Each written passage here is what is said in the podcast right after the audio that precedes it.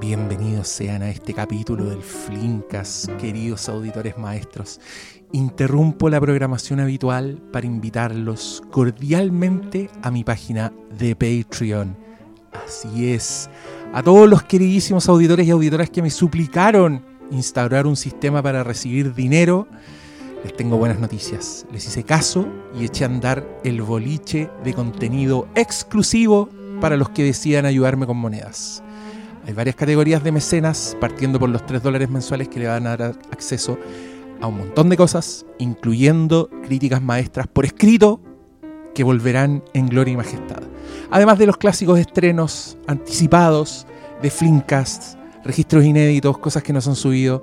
A medida que vayan dando más platita, podrán acceder a cosas que no voy a subir a ninguna parte. Eso sí, esa es la distinción, incluyendo un par de podcasts nuevos, spin-offs flamantes que tienen su propia ondita.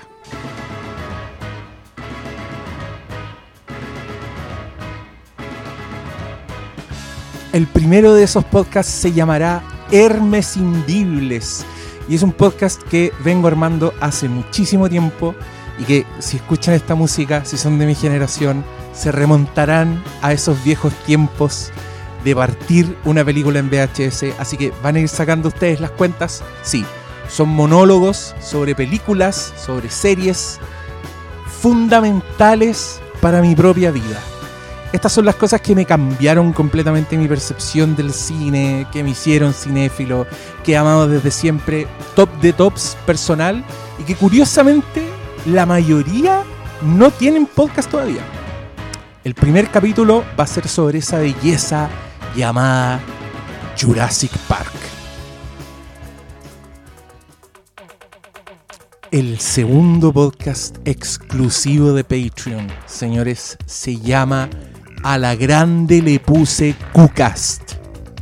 Y como pueden deducir, es un podcast íntegramente dedicado a los Simpsons.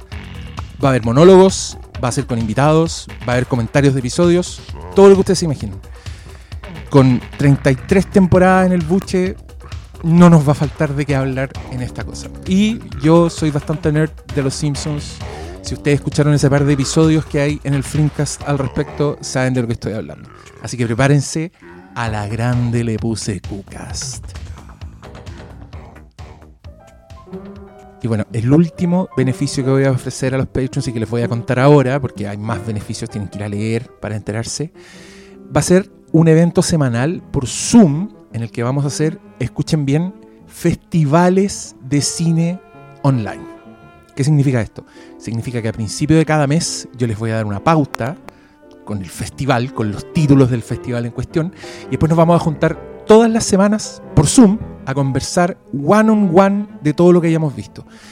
Esta va a ser un, piensen que es un club de cine, piensen que es un taller de cine, eh, va a tener de todo. Yo voy a hablar mucho, pero ustedes también, yo los quiero escuchar. Y la idea es que hagamos un poquito comunidad, abierto por supuesto para todo, para todo el mundo, así que lo bueno es que va a ser Zoom. Y solo para calentarles la sopa, solo para entusiasmarlos, les quiero contar que el primer festival, que se van a llamar los Hermes Film Festival, va a ser uno dedicado al mismísimo señor David Fincher.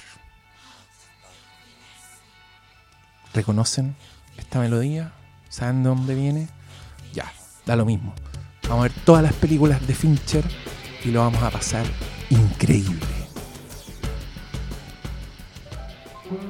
Bueno, ¿le tincó alguno de estos beneficios? ¿Le tincaron todos? Ya saben, lo espero en www.patreon.com slash Hermes el Sabio. Infórmense bien de todos los beneficios, los, todos los tipos de mecenas que hay y cualquier cosa me van preguntando. Yo les agradezco desde ya el interés a todos los que vayan a hacer clic a esa paginita, a todos los que saquen la tarjeta, aún más. Si puedo ayudar, bacán, lo quiero mucho, va a tener un montón de podcasts, va a tener un montón de actividades, va a tener críticas constantemente que voy a ir subiendo. Y si no puede, no se preocupe, todo sigue tal cual. El Flimcast lo vamos a seguir haciendo, seguirá disfrutando de contenidos gratuitos. Pero si puede, si tiene las luquitas, si tiene un plástico ahí, váyale. Se lo agradezco. Y ahora, sin más, lo dejo con un nuevo capítulo del Flimcast.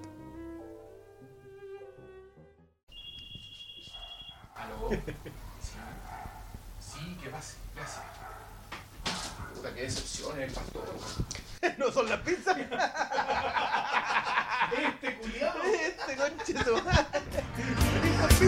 El Chanticast, donde tú puedes preguntar. El Chanticast, de muchos temas conversar. El Chanticast, los follow van a hablar. Los seguimos, guatacas hijos del rigor. Pastor Salas, Cristian Briones, Doctor Malo y Diego Muñoz.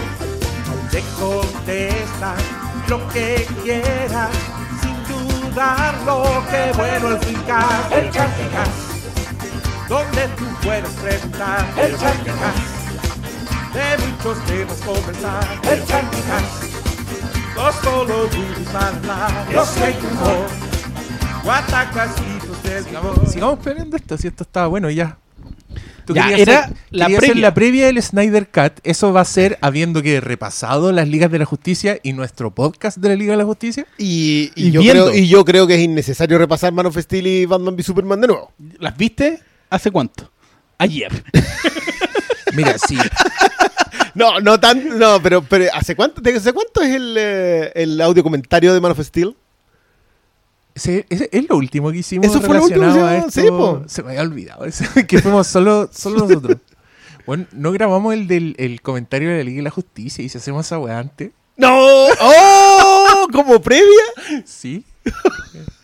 Me, me, Esa me- es la previa. chapo. El comentario de la Liga de la Justicia, Wedon Cat. ¡Oh! ¿Qué es lo que hay que olvidar, se supone? Sí. Ahí es donde está el, el Superman con la boca de, de accidente cardiovascular. Eh, los chistecitos que todos detectamos, no, esto no, Esto, esto no. esto no suena acá, esto no va acá.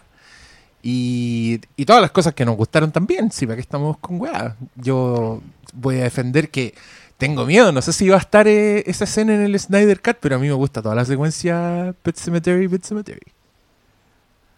Ah. No creo, porque eso creo que era Wedon. Ese chiste.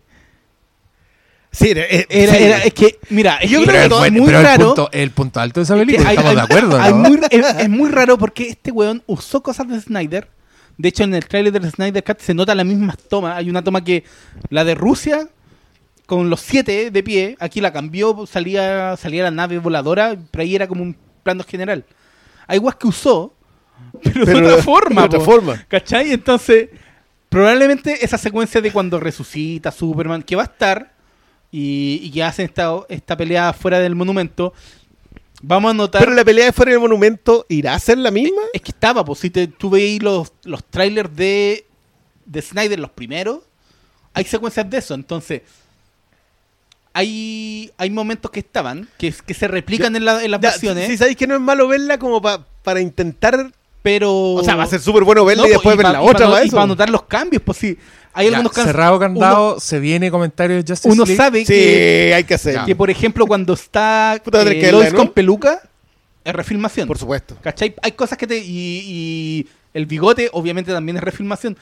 Pero hay otras cosas que no son refilmación, pero están cambiadas de, Mira, de yo- foco. hay, hay algo que yo quiero decir, eh, que el señor Affleck, y es por algo que yo, una de las cosas que me hace tenerle mucho cariño al señor Affleck, creo que es porque un poco, un poco empatía, yo sé lo que se siente, es un señor de volumen bien variable.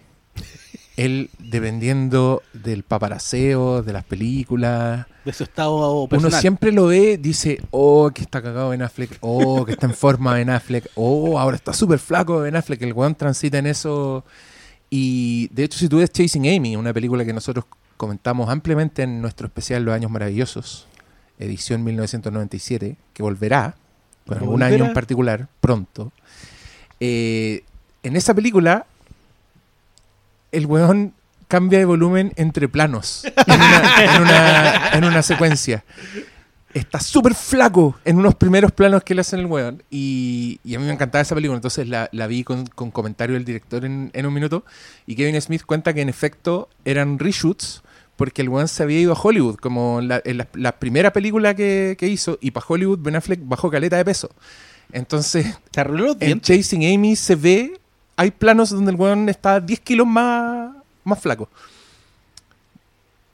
Justice League es lo opuesto de eso que yo acabo de decir. en algunos planos, Bruce Wayne se ve tirado para sí, para la, pa' la retención de líquido. Uno no, no juzga, porque quién es uno para juzgar, pero por lo mismo uno reconoce al hermano. Y yo veo, y yo sé que ese nudo de la corbata ahí lo está matando en ese momento. Y más valoro su sacrificio. Pero yo me doy cuenta. Y ahora creo que esos planos, esos, esos momentos son claramente hechos mucho después de, de los planos anteriores. Pues entonces para mí es fácil identificarlos de Wedon de Batman porque yo creo que es donde se ve más... Sí, sí, no, y donde el, donde el traje le queda justo, sobre todo en el casco. Y está más rubio también. Es que yo creo que el Joss Whedon tiene mucha sensibilidad de tele en el sentido de que no... Puta, ya, funciona, está bien iluminadito, démosle. A la, a la Ed Wood. No, yo creo que es una igual- weá que es el otro weón. Es que hay No, un- no, no, no, no, Es que hay un factor que mm, se olvida, pero es que Justice League, cuando hicieron la primera película, fue muy, muy cara. Era muy cara esa película. Sí. Entonces, más encima con las refilmaciones que también fueron, Que fueron muy, muy, muy, muy 50 caras, palos por lo bajo. ¿Cachai? Entonces ya la película era súper cara. Entonces, cuando decidieron quitarle la película a Snyder, que se la quitaron, y, y hacer esta película, o sea, esta versión, obviamente yo creo que hasta hubo un punto en donde podían gastar... No, oye, no, o sea- que elegir las batallas ya. Esta escena... Claramente el bigote fue un punto en donde dijeron, ¡ah, ya, chao! No, Esa weá es inexplicable. No, no es como- es explicable No. financieramente. No. porque... No, es que es súper simple la cuestión. Eh, cuando hicieron las refilmaciones, Paramount estaba él haciendo Misión Imposible 6. No, no, no, sí, esa, esa parte No, esa- y- pe- ya pero la ¿de qué estás hablando? Es que yo no quiero hablar de estas menudencias, Paulo, por favor. Yo te Ah, estoy diciendo, ¿por qué lo hicieron? Huevón, estamos en un mundo donde, donde existe Avatar, me estoy pegando. Loco, Gravity, es entera mentira. Me voy a decir que no le voy a afeitar a un huevón. Que no a sacar un bigote convincentemente a un huevón. ¿Cachai que lo triste es que los, los eh, ¿cómo se llaman los, de, los reemplazos de cara? Los Deepfakes. Deepfakes. Deben haber empezado menos en ese tiempo, ¿cachai? O sea, las lucas estaban para hacer... O Ahora, sea, obviamente un, Loco, deep- un hagan deepfake- un deepfake con Henry. Cavill. Cámbienle sí. la cara con bigote de Henry Cavill por la cara de Henry Cavill. Esa weá queda Pero- más piola que el. Pero yo creo que va el- relacionado la con que estábamos deformidad que aparece en. La en razón Justice de por qué el efecto es tan corneta es porque se le acabó la plata a las refilmaciones y, y- y No, yo- los yo creo- son los más yo- costosos. Y la weá la hicieron en Word. Yo creo, sí, es que yo, yo de verdad creo que, que Warner estaba en esa actitud del meme ese filo profe póngame un uno y que tanta wea- en esa en esa estaban allá así Ah, como ya sí, sabes que se vea así. Se sabe que los ejecutivos querían estrenar esta weá en diciembre, no me acuerdo cuándo fue, noviembre de 2017. Noviembre. Tenía que salir en esa fecha porque si no, no iban a recibir Un bono. un bono que era previo a la venta a AT&T. Entonces, necesitan que la weá saliera para que tener el, el bono y ahí deben haber dicho, ¿sabes qué? Estrenemos esta weá como sea. Yo quiero mi bono antes de que Bueno, esta empresa pase a otras manos. De esos no queda ninguno. Ninguno, po. Ninguno. Ninguno de los ejecutivos de Warner de esa ocasión quedan en el sistema. Que, que, que para mí es un tema. O sea, yo. Probablemente casi toda la conversación Pero- sobre, el, sobre el Snyder Cut gira en torno a quienes tomaron las decisiones en ese momento. Yo, yo. Los del bono, po. Los del bono. Ya, es que hay que hacer una encuesta. Ya, ¿usted recibió el bono? Ah, culpable, culpable. Vamos a sindicarlo a todos. Oye, hay que darle la bienvenida a Don Oscar. ¿eh? Sí, Oscar está... Es que en realidad no nos hemos presentado a nadie, así que vos dale. Y yo no sabía que habíamos No, comenzado. yo al respecto solamente quiero, ¿qué tal? ¿Cómo están todos? Eh, espero que se escuche bien, no tengo idea. Eh, me dice el técnico que dedito para arriba, las ondas están funcionando. El técnico, conche tu madre, Si tenemos un técnico, la gente no lo sabe. Este año Sí. 2021 partimos con staff. Es Carol Dance, pero que se negó a hablar en este podcast, pero es el encargado de. Que- Ah, que perdón, me está molestando tarifa, porque, porque dije su nombre. Me, me dijo que le hiciéramos piola. Ya, Carol, no, no le pongas color. Recuerda que cobra por mención, por aspiración. Además, le, le dije Carol Dance, me habría pegado como un combo. sí, ya no le gusta que le digan así. Degenerado, ya. No, yo creo que el, el, el punto acá es. Mira, hace mucho tiempo, en una lejana galaxia, eh, la gente hacía películas con poca plata. Y como las hacía con poca plata, usaba una, una técnica milenaria, arcana, completamente olvidada de magia, que se llamaba artesanía y creación. Si tu guion exigía en ese momento que tuvieras un testimonial de Superman, por lo que recuerdo, El comienzo. el comienzo, Sí, el comienzo cuando, con los necesitabas cabros en el chicos. fondo volver a conectar a la gente como que la gente se acordaba de Superman. Lo más triste de esa weá no es el bigote retocado en digital. Lo más triste es que insistieran en hacer un primer plano cuando Hmm. no podías hacer un primer plano. Cuando podrían haber buscado la forma de no hacerlo. Bueno, en los cómics Yo- había una idea que era súper idiota, pero era muy hermosa. Que la puso John Byrne en los cómics de Superman. Y era que, básicamente, nadie podía hacer una comparación entre Superman y Clark Kent. No porque alguien quisiera hacerla, sino que porque Superman, cada vez que les- lo filmaban o le sacaban una foto, vibraba a alta velocidad.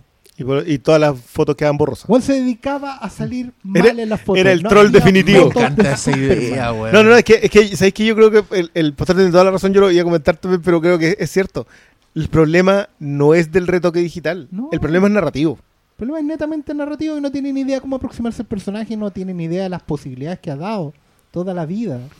Y por y último, porque subestiman también de repente la de Donner la imagen parte- de Superman.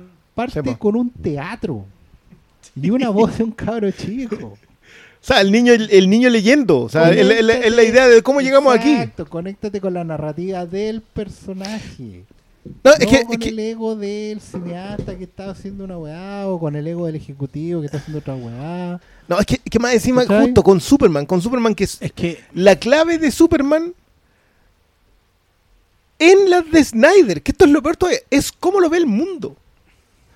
Y, Y cómo, y cómo a Kal-El, eh, Clark Kent lo afecta, Eh, le el- afecta cómo lo ve el en mundo. la, en la muerte de Superman en los cómics hay un hay deben haber una, un- una corrida de 12 números donde Superman no está da lo mismo cuánto era, pero el punto es que esa toda esa wea dijeron cómo van a hacer un año de Superman sin Superman y lo hicieron. y lo hicieron ¿y cómo lo hicieron? lo hicieron conectando con otra gente gente que contaba hay un montón de números que son solo testimonios así como usted que se parece a Popeye que tiene un bar en el, en el muelle ¡Vivo! Superman. ¿Por qué? Popeye. cuenta esa historia de por qué cuando lo, lo salvó y le hizo toda la weá. Bueno, esa weá era conectar con Superman. Si querías hacer el mundo sin Superman en cinco minutos, Coloca a los niños. coloca a los niños. coloca a los niños. Sí, es que eso ya para mí es muy doloroso. Busca la forma de. Es que toda Si la, es una refilmación. era solución narrativa. Podrían haberse enfrentado con Superman en el monumento sin ver a Superman, sabiendo que era él, pero sin verlo. Podría haber mostrado solamente la destrucción que provocaba, cómo se enfrentaba con cada uno. Si no necesitáis, necesitáis un retoque. Esa, esa es la demostración de que. ah, Bueno, es que ya no me quiero tirar contra Whedon. Yo soy un, yo soy un gran admirador de Whedon como, como constructor de Sí, series. Pero ¿sabes qué? Yo creo que Pero yo creo que acá, acá se mucho afectó, eh, afectó mucho la circunstancia, el apuro de los Yo creo que los mayores culpables son los ejecutivos que querían ese bono. Y también, eh, y yo creo que hasta el día de hoy se persiste esa weá que es como el miedo podrá ser a mostrar a Superman eh, de una forma que actualmente la puedan ver aún anticuada. Que yo creo que es lo más Superman que puede existir cuando te enfocáis en el personaje con los eh, con valores que no son propios de esta sociedad Es contemporánea. que, es que por eso mismo yo. Yo- que de repente como que tratan de actualizarlo y mucho de eso que por eso pon- pusieron como "Mm, podría haber una secuencia de un Instagram o no, un ahora pondrían un TikTok Sí, sí, y yo creo claro que, que esa como que es la cuestión No, que no sé, es que, que eso yo lo puedo entender, pero es que, de nuevo, yo, yo siento que la, la base, y, y creo que es la lectura que al final está, la base de todo el Superman de Snyder es cómo lo ve el mundo. No, no es como, se- como, como él mismo se ve en función de cómo lo ve el mundo, si todo es una reacción. En Man of Steel es una reacción, en Batman v Superman es una reacción. Literalmente el enfrentamiento con Batman es por cómo Batman lo ve a él. Y en la primera entrada de colocar a Superman en la Justice League, en vez de ver, de mostrarte cómo lo ven los niños, va ir de la farrea en un, en un CGI indecente, que no es una solución narrativa. Sí, el- el- no tenéis para qué mostrar la cara. no, eh, y lo otro es que también eh, eh, eliminaste completamente la idea de lo que estabais viendo. sea, tú, si tú habías visto Man of Steel y, y Batman v Superman, independiente de si te guste o no, el planteamiento de Snyder, ese era el planteamiento de Snyder. O sea, más encima le dejáis la firma. Eso, eso yo siempre lo he resentido. Dejan que la firma sea, cuando tú ves la película, es dirigida por Zack Snyder. Es que hay, tú caché que de repente hay. Puede haber un tema con el tema del DGA. No, y hay unas decisiones económicas que de repente igual pesan, aunque. No, y recuerda, recuerda que Zack Snyder, eh, director es lo último que hace. Si Juan es productor. Sí, po. Y Juan no cobra igual por un crédito o no crédito. Bueno, de hecho en esta no cobró. po. El- El- no, el- pues que en esta no va a cobrar porque va a ganar por el, re- por el rebalse. Sí. La, la- la pri- la po. Justice League, sí, sí, segurísimo. Justice Joss League Whedon- dirigida por, eh, por Joss. Whedon logró el crédito de guionista. De guionista. De guionista pero, pero el director se además quedó. que el contrato de Joss Whedon tenía que ver con ser eh, el, el Kevin Fitch de la, de la marca. Claro, pues si, si la, clave de llevar a Whedon era llevárselo a, a reconstruir el universo de Claro, DC. la y la primera era- entrada el fracaso más absoluto que podía haber visto en DC, y lo cual no es menor, ¿eh? No, no, eh, Sí, fa- igual- pegarse un patatazo así en DC. Sí, le, habrí- le habrían dado, le habrían, ab- le habían abierto las puertas como que iba a ser una película de Batichica. Sí, señor. Cuando, eso fue lo primero, creo que Cu- cuando. Jess Jones cuando está- llegó, cuando- cuando, no, antes de, de las refilmaciones llegó y iba a ser- Sí, po. Entonces Y yo creo que ahí, sí, era, era cuando Jeff Jones tenía el control de DC en ese momento, de DC Warner, sí, porque era el presidente. que era el Entonces, presidente. Pero no sé. Otro mira, ya no yo, yo realmente a mí me intriga mucho lo que va a salir ahora. Tengo cierto temor más asociado a. ¿Podrá resistir cuatro horas el relato y narrativo de todo? Porque es una película de cuatro horas, ¿cachai? Es como. ¿Recuerdas Sí, las es que, películas de eh, la- las reacciones que ha generado las películas de terror y media? Ponte, tuvo Retorno al Rey. Como, no, esta película no termina nunca. Sí, o que- tiene es como que- 5.000 finales, ¿cachai? Como, eh, va más por ese lado lo que pueda suceder. Yo creo que el, el gran el- es que el problema de Snyder es que narrativamente el tipo es exagerado. Entonces, puta, obvio que, que una película de cuatro horas de Snyder es como que todos los que los que estamos más o menos acostumbrados encogemos de hombro y decimos, obvio, cuatro horas no weá, po". Oiga, ¿no- ¿nos está sirviendo el, el, el catering en este momento? El, cat- el, el catering. Pero yo creo que po- por ahí va más la, la, la duda que por otro lado, porque igual hay que considerar que al final a Zack Snyder en este le dieron carta abierta.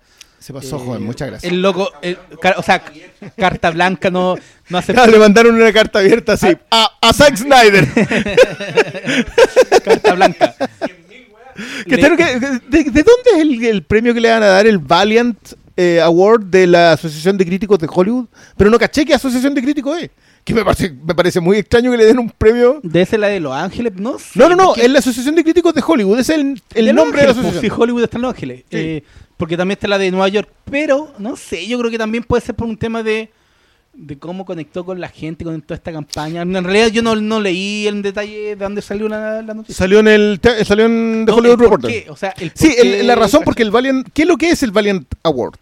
Igual me interesa saber por qué se lo están dando, porque si es por, no sé, pues, apostar a la diversidad de voces, porque eso supuestamente para eso son la, la asociación, ya, te creo.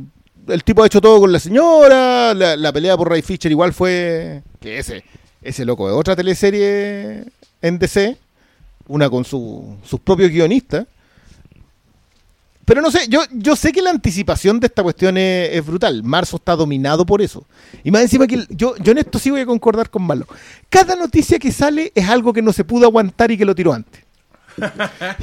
y esta cuestión es cierto. Yo, a mí, yo sé que que, mira. es para hacer hype, pero Mira, no. Yo sé que, no, mira, yo sé, que, yo sé que a mucha gente no le importa este tema porque no ha estado pendiente. Lamentablemente yo he estado pendiente. Vi su, su foto en blanco y negro, todo cuando, no, cuando esto era como un sueño. Te hiciste un vero. Entonces, sí, no, no, y no, yo no me hice un vero, pero me llegaba la información, como hacía la, sí. como era parte de la pega, me llegaba todas las fotos. Entonces ya, hay secuencias que ya sé a dónde va, ya sé cuál es la cuestión del detective Marciano. Y ahí soltaste tanto que, bueno, estamos en la pie, no soltí más, pero no, ya uno ya asume que se quiere Zack Snyder, No, ya, no puede, no puede, está. no puede con su cuerpo. Y, y más encima porque ya está como en una ¿será una, el término correcto comunión con sus fans? Sí. Entonces, también lo veo por ese lado, entonces ya, digo, puta, aguántate, pero ya entiendo de dónde viene también, pues, ¿cachai? No, es Entiendo que no se va a aguantar. No, Es si no se va a también, aguantar. También igual hay que tener en claro una cosa. eh, es un tema de dimensión. Eh, lo de Snyder efectivamente funciona, resulta porque hay una comunidad de en torno al producto que es de consumo 100%. ¿A qué me refiero un poco? Que tú puedes, cuando, cuando generáis un producto, apuntáis a un, a un mercado, a un, a un bloque de público. Pero tú sabes que te movís en márgenes, en márgenes entre 100% de consumo compulsivo automático, una weá que te la compran 100% de seguridad, hasta podéis bajar hasta un 20% de gente que, que la podrá comprar eventualmente a- con ese margen de probabilidad. Atacar el nicho. Claro. Eh, El nicho de Snyder es moderado, no es masivo, pero tiene un índice de probablemente de impulsión de compra tendiente al 100%. O sea, tú tenés súper claro, como empresa ATT, que tenéis un producto que se va a consumir totalmente y va a recuperar el, el volumen de gasto, que obviamente está acotado porque es un producto que está pagado en el fondo, que la refilmación es básicamente colocarlo en el mercado. Eh, y por lo que además, como el realizador y todo el equipo realizador van a las ganancias futuras, la weá está. Pero igual sigue estando dentro de un margen acotado. Sigue siendo una release de home video, directo a video, Mm. ¿cachai? Eh, porque eso es. Sí, ¿cachai? Cuando se conversó si iba a ser una serie o no, justamente se estaba evaluando la, la posibilidad del producto. Si no lo tiraron como serie, es probablemente que no le vieron viabilidad. O Y porque lo no entiendo, aceptó. el hombre, es que el hombre no ha hecho tele nunca. No voy a tirar a alguien a hacer una serie de tele. Es que cómo dividir donde- algo que no está pensado como tele por Exactamente, capítulo, pues no podéis Como- dividirlo, probablemente tiene unos, unos finales. ¿Cómo le metís cliffhanger entre uno? No se puede. Y con capítulos que duren relativamente lo mismo, como que yo no, creo que por ahí y va- el problema es que entráis a, a compararte con productos televisivos. Eso, Mm. eso también no es bueno para la marca en sí. Eh. ¿cachai? y lo otro es que igual Warner le pone las fichas al otro producto que tiene para el cine. El estreno de ellos es, es Godzilla con Kong. ¿Cachai? Ahí están puestas, ahí hay figuras de acción, eh, franquicias para comida rápida. Todos los monos están ahí, ¿cachai? Esta weá es un gasto que es 100% retorno, pero es acotado, ¿cachai? Y probablemente ellos sepan que se va a pagar en un mes, ¿cachai? Ahora, ¿puede que eso no pase? Por supuesto.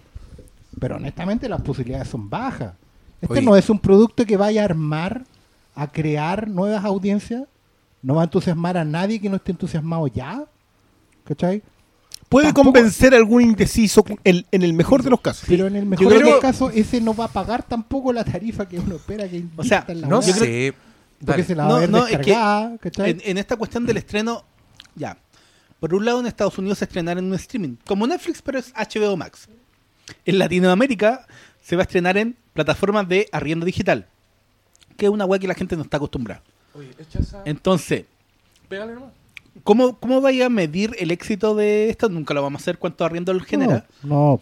Pero cuánta gente, igual me interesaría saber cuánta gente arrienda esto por las plataformas digitales, porque es muy poca la gente que arrienda películas por internet, Sí, aún por este lado del mundo. En Estados Unidos es mucho más... Yo he arrendado caleta de películas. Sí, po. Sí, nosotros pero tú eres un caso Pero muy hecho- especial, po, en ese sentido. Pero no toda la gente hace eso. De hecho, el, El, otro nicho- día subí una foto y era como, uh, torrent, torrent. Como que, ¿cachai? Eso, es como Si el eso... ni- de hecho, el nicho está pidiendo que la estrenen en cine para no verla en torrent. Si el, Claro, nicho, po. el nicho está dispuesto a pagar, pero no está dispuesto a cambiar el hábito, ¿cachai? Especialmente cuando digan cuánto va a costar la weá. No lo han dicho, po. no han 18 dicho, lucas, En- 15 eh, lucas, yo he visto 12 lucas. Yo he visto arriendos de yo- 15, 18 lucas. en- sí. 12,99, 13,99. Pero hay arriendos de 15 margen. lucas. Sí. ¿Cachai? ¿A cuánto está la competencia del Premium Access Disney? ¿Cuánto sale? 12.990 va a salir Más raya. Sí, pero- el equivalente al dólar a Luca. No, pero, pero no quiero salirme del tema. no. Entonces, yo a- aquí voy con esto. Voy básicamente a que el, el- también el, el, el- el carácter de fenómeno sigue siendo una conversa que es acotada a un nicho.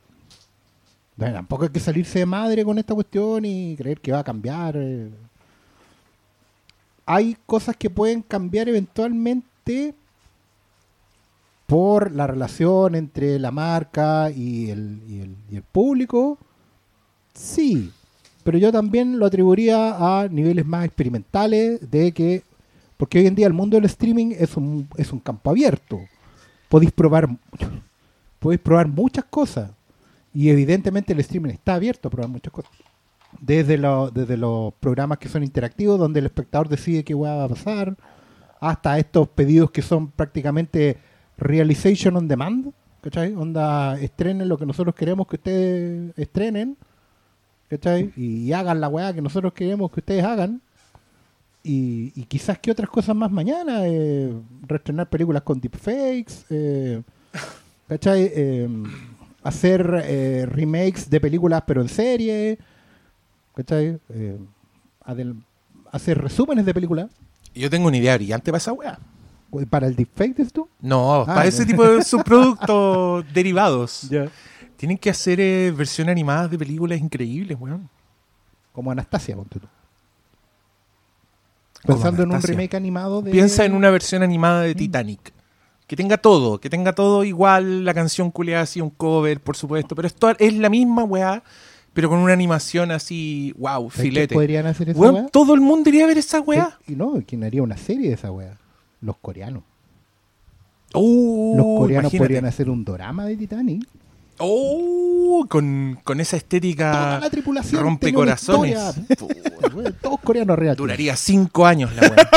Por Con salto temporal. Weón, estamos dando ideas demasiado millonarias en esta weá. Me estáis weando. El Bueno, yo, nos va a usted, ustedes que tanto insisten que yo vea animaciones de, los, de las tierras orientales, si ustedes hacen una versión anime de Mad Max Fury Road, yo voy a estar, yo voy a estar ahí sentado, pero weón, con así cada pepa.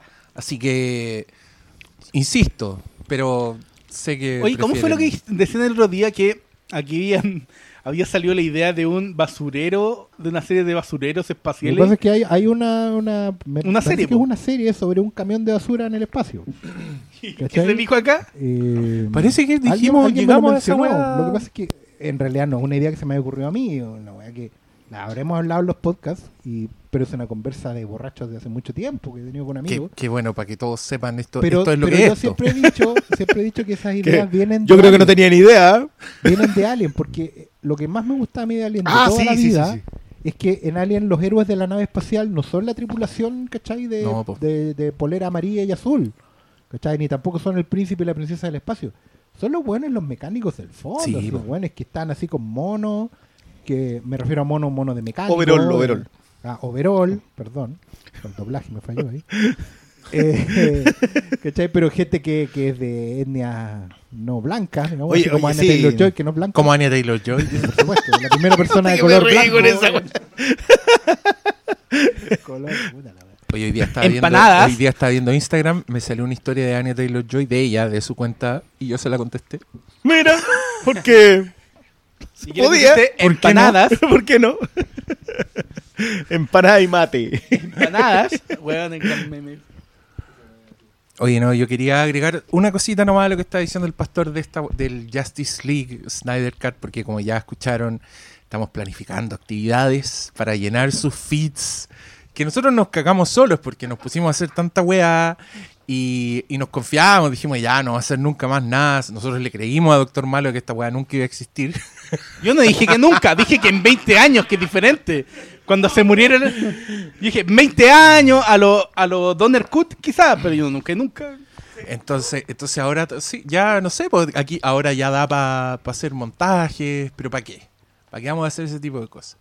No, lo que yo quería decir, eh, quería agregar es que HBO Max, yo creo que el- cuando Doctor Malo nos dice que no se va a hacer nunca esta weá, que esta weá nunca va a existir, yo creo que tiene razón. Porque con lo que no contamos es con que va a existir Disney Plus y No, de po. repente HBO Max va a necesitar tener puntas de lanza para vender su Ahí- puto streaming. Estáis diciendo una verdad al porte un catedral. El El no otro, está, los otros weones tienen Mandalorian, tienen como toda su weá, y estos locos dicen. "Mm, de un día para otro. ¿Cuáles son nuestras propiedades más lucrativas? Y weón, aunque tengamos que meterle 25 millones de dólares a la weá, nos ahorramos 150. Sí, po. Y, y creo que es lo que lo hace Porque posible. no tienen que hacerle el marketing de calle, nada, nada, pues ahora. no, Y yo voy a Encima hacer- con, y- con la pandemia. Y yo voy a ser de los hueones que te la va a arrendar porque... No, la voy a comprar, sí que la vamos a tener que ver cuántas veces. Porque soy un flojo culeado y es muy fácil arrendar películas, weón. Te Es las que- puedo- la- me meto a Apple en mi teléfono. Ayer busqué Alien Covenant, que me encanta que hayas llegado a Alien Salas. ¿La tienes? Me meto Alien Covenant, que no la tengo. Ah, ya. Me metí a Apple, está en 4K la weá, decía arrendar por 1990. y yo dije, Vamos. esto es así, apreté un botón, la- el, el teléfono me leyó la cara, así código facial, como, ¿eres tú el que está comprando?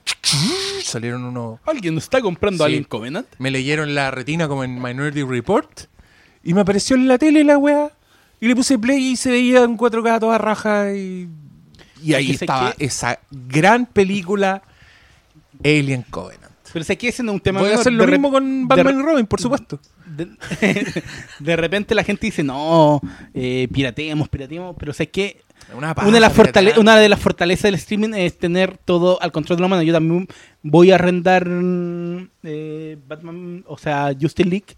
Los super amigos. Eh, y creo que va a ser en Apple, porque de las cuatro opciones no puedo, no puedo, no tengo DirecTV, eh, Google Play, la vez que arrendé algo, como que... Cacho. No, no cacho, pero es como... ¿Y la del cine? Y la del cine eh, también es un, eh, también la misma plataforma. Yo confío más en la de Apple. Ahí se ven. Sí, aparte que la de Apple es la que tiene la opción de tenerla en 4K. Entonces ahí yo creo que esa es la opción. Pero mucha gente dice, no, ¿para qué la voy a piratela? Pero el, la opción de tenerla, de sentarte, darle play. Eh, No, si el punto es que no pues, se filtre. Yo creo que Netflix ha demostrado eso, que Sí, claro. la fortaleza en el streaming está ahí. Luego, solamente el hecho de que la gente te pregunta y está en Netflix implica que ya les dio flojera descargarla. Ese ya es un triunfo. Mira, mira el fenómeno de la gente topo. Claro. La gente topo se estrenó hace un rato. Pero Sí, pues, está en- en Netflix plataforma- Y explotó. Y explotó a nivel masivo. Y explotó de manera que igual gente la ha ido a ver al Y a cine. nivel mundial, Eso que yo fue creo que en- es lo, lo que más le fortalece de cara a En los- pandemia. Mm. A nivel mundial venía nivel muy bien recomendada, pero claro, explota Pero con Netflix po, porque la gente se pone a verla. Netflix po. está ahí, po, ¿cachai? Eh, pero no sé, yo creo que. Yo, yo creo que mucha gente. Bueno, de- yo creo que los seguidores de, de la campaña van a decir: "Pues Yo voy a poner mi plata donde puse la. Eh, sí, eso- eso- eso es Van a seguro. existir los que pirateen, Sí, pero, siempre pero existen. porque siempre. pero va a haber mucha gente que va a poner plata para demostrar que. Los números daban, sí. No, y que, Sí, y que sí, se equivocaron al no, al no estrenarle y no seguir con las secuelas planeadas. y Pero, pero yo concuerdo con lo que dice Oscar. Yo creo que esta cuestión es un tema de nicho. Yo creo que acá, del 100% de los aficionados a superhéroes, esta cuestión es un 20%. O sea, porque incluso de los DC, es menos de la mitad. Puede que por ahí algún curioso y otro hater que, que, que esté dispuesto a verla. Ese pues la va a piratear. Ese la va a piratear solamente para odiarla y la va a estar odiando. ¿Qué día la eh? ¿Un día jueves? ¿Un día, Pero curioso.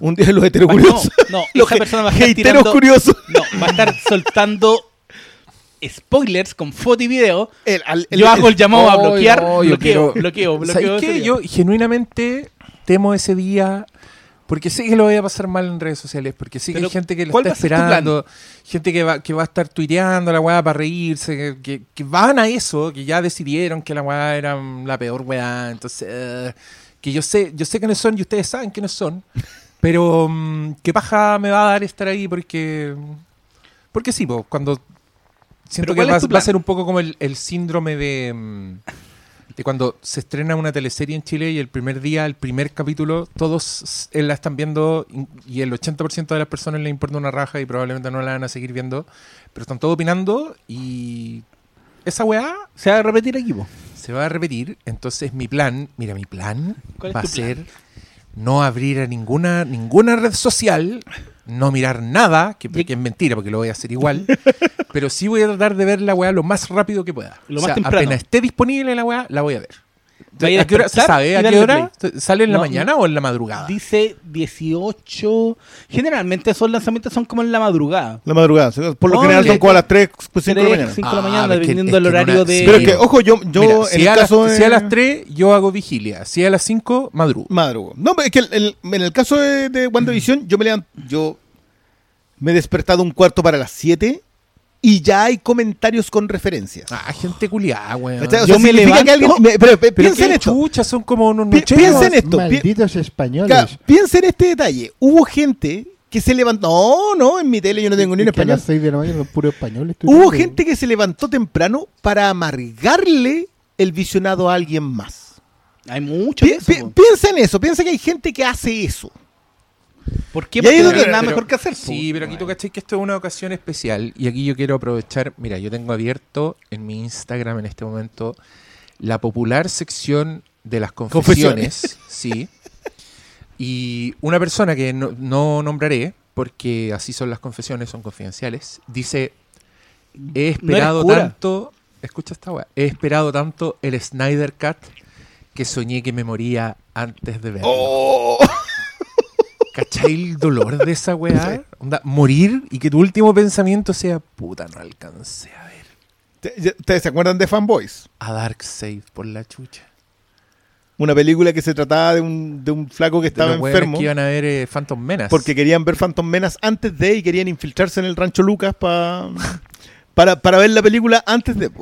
Eh, Bueno, no, no les voy a rematar la película, pero digamos que la última escena es un flaco sentándose a ver la película y diciendo, ¿y si es mala?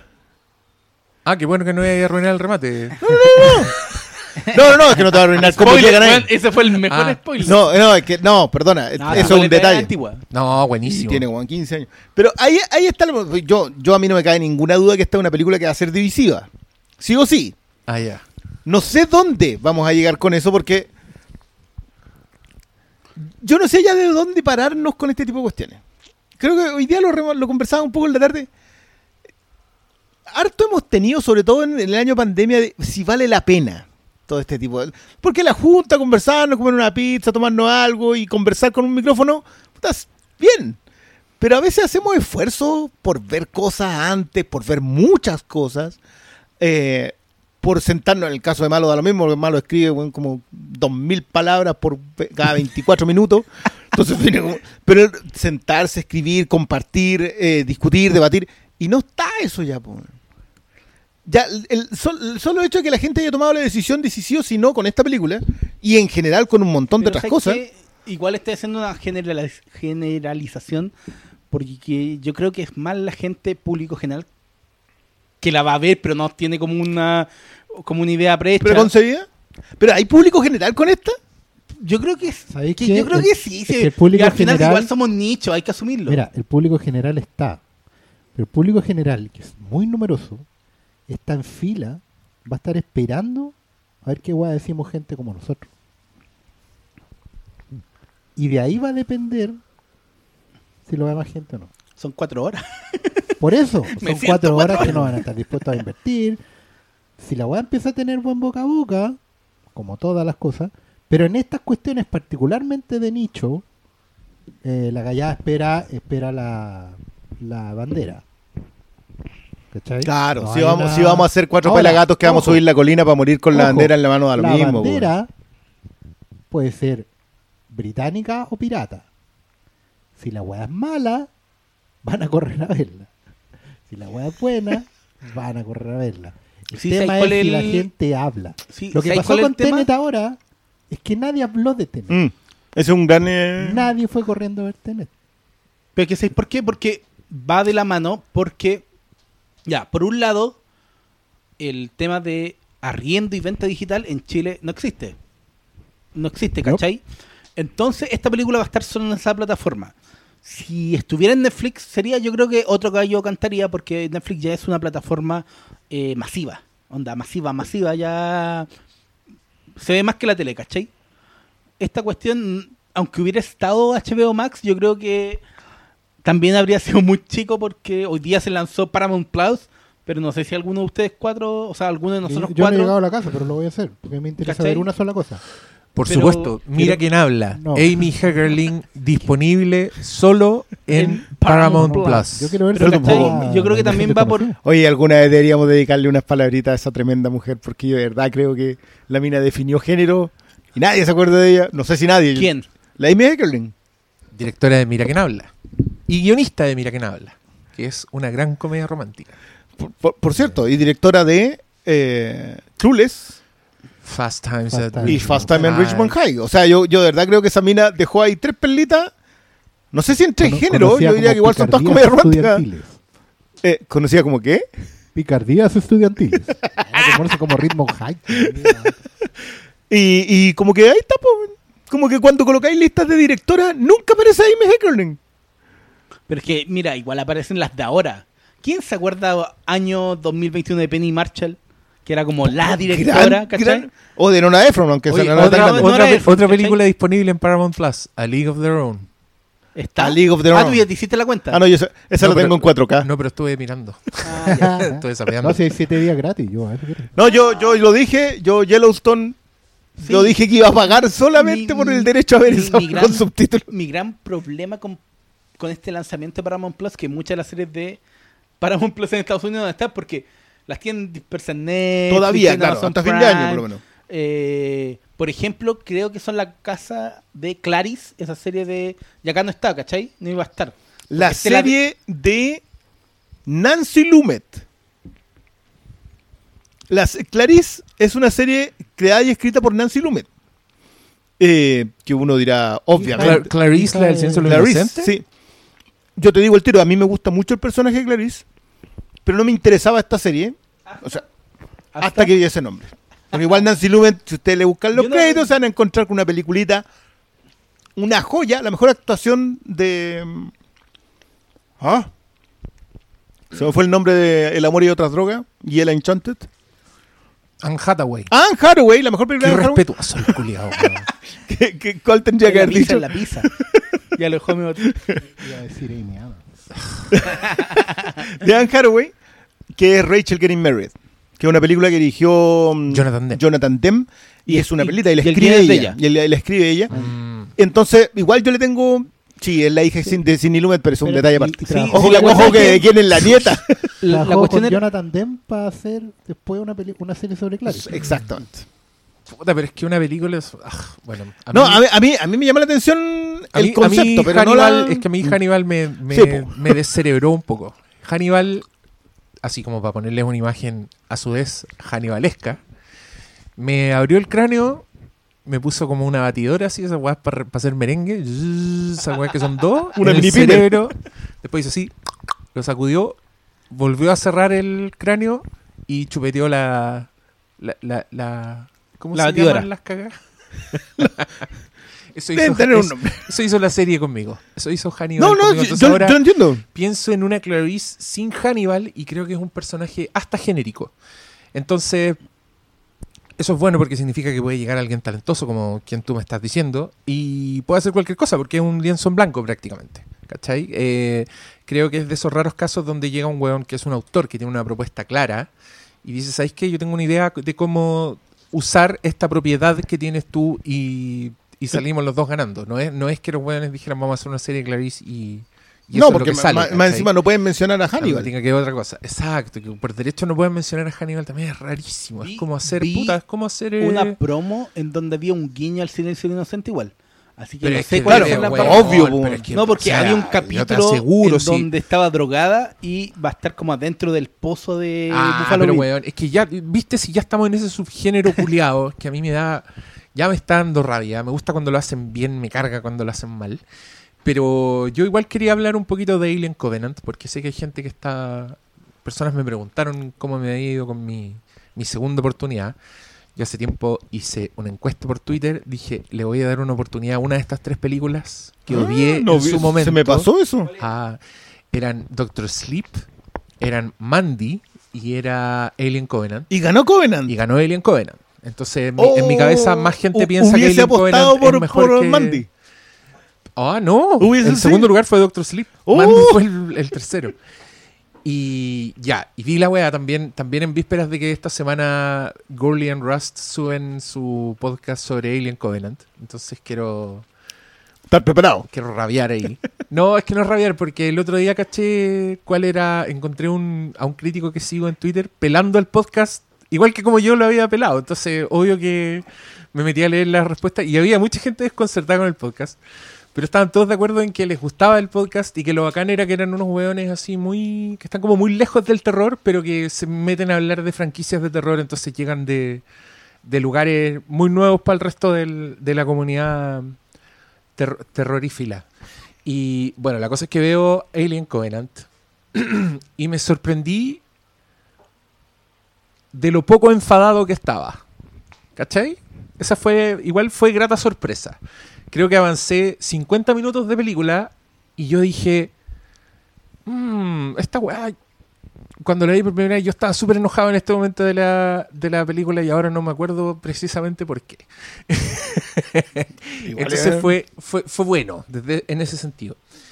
Pero las malas noticias fue que después venía la segunda mitad de la, de la película y, mm, y encontré que tenía weas buenas, pero que eran tan pocas y tan esparcidas en tonteras. Y una de las principales tonteras, que fue bacán porque una de las cosas que menos me gustaron en este visionado, pero que creo que es una de las que no mencioné la primera vez que estaba tan enojado, es que mm, la weá cae en esto mismo. ¿cachai? Cae en supuestamente contarte la weá nueva de la misma historia, pero básicamente haciendo la misma historia.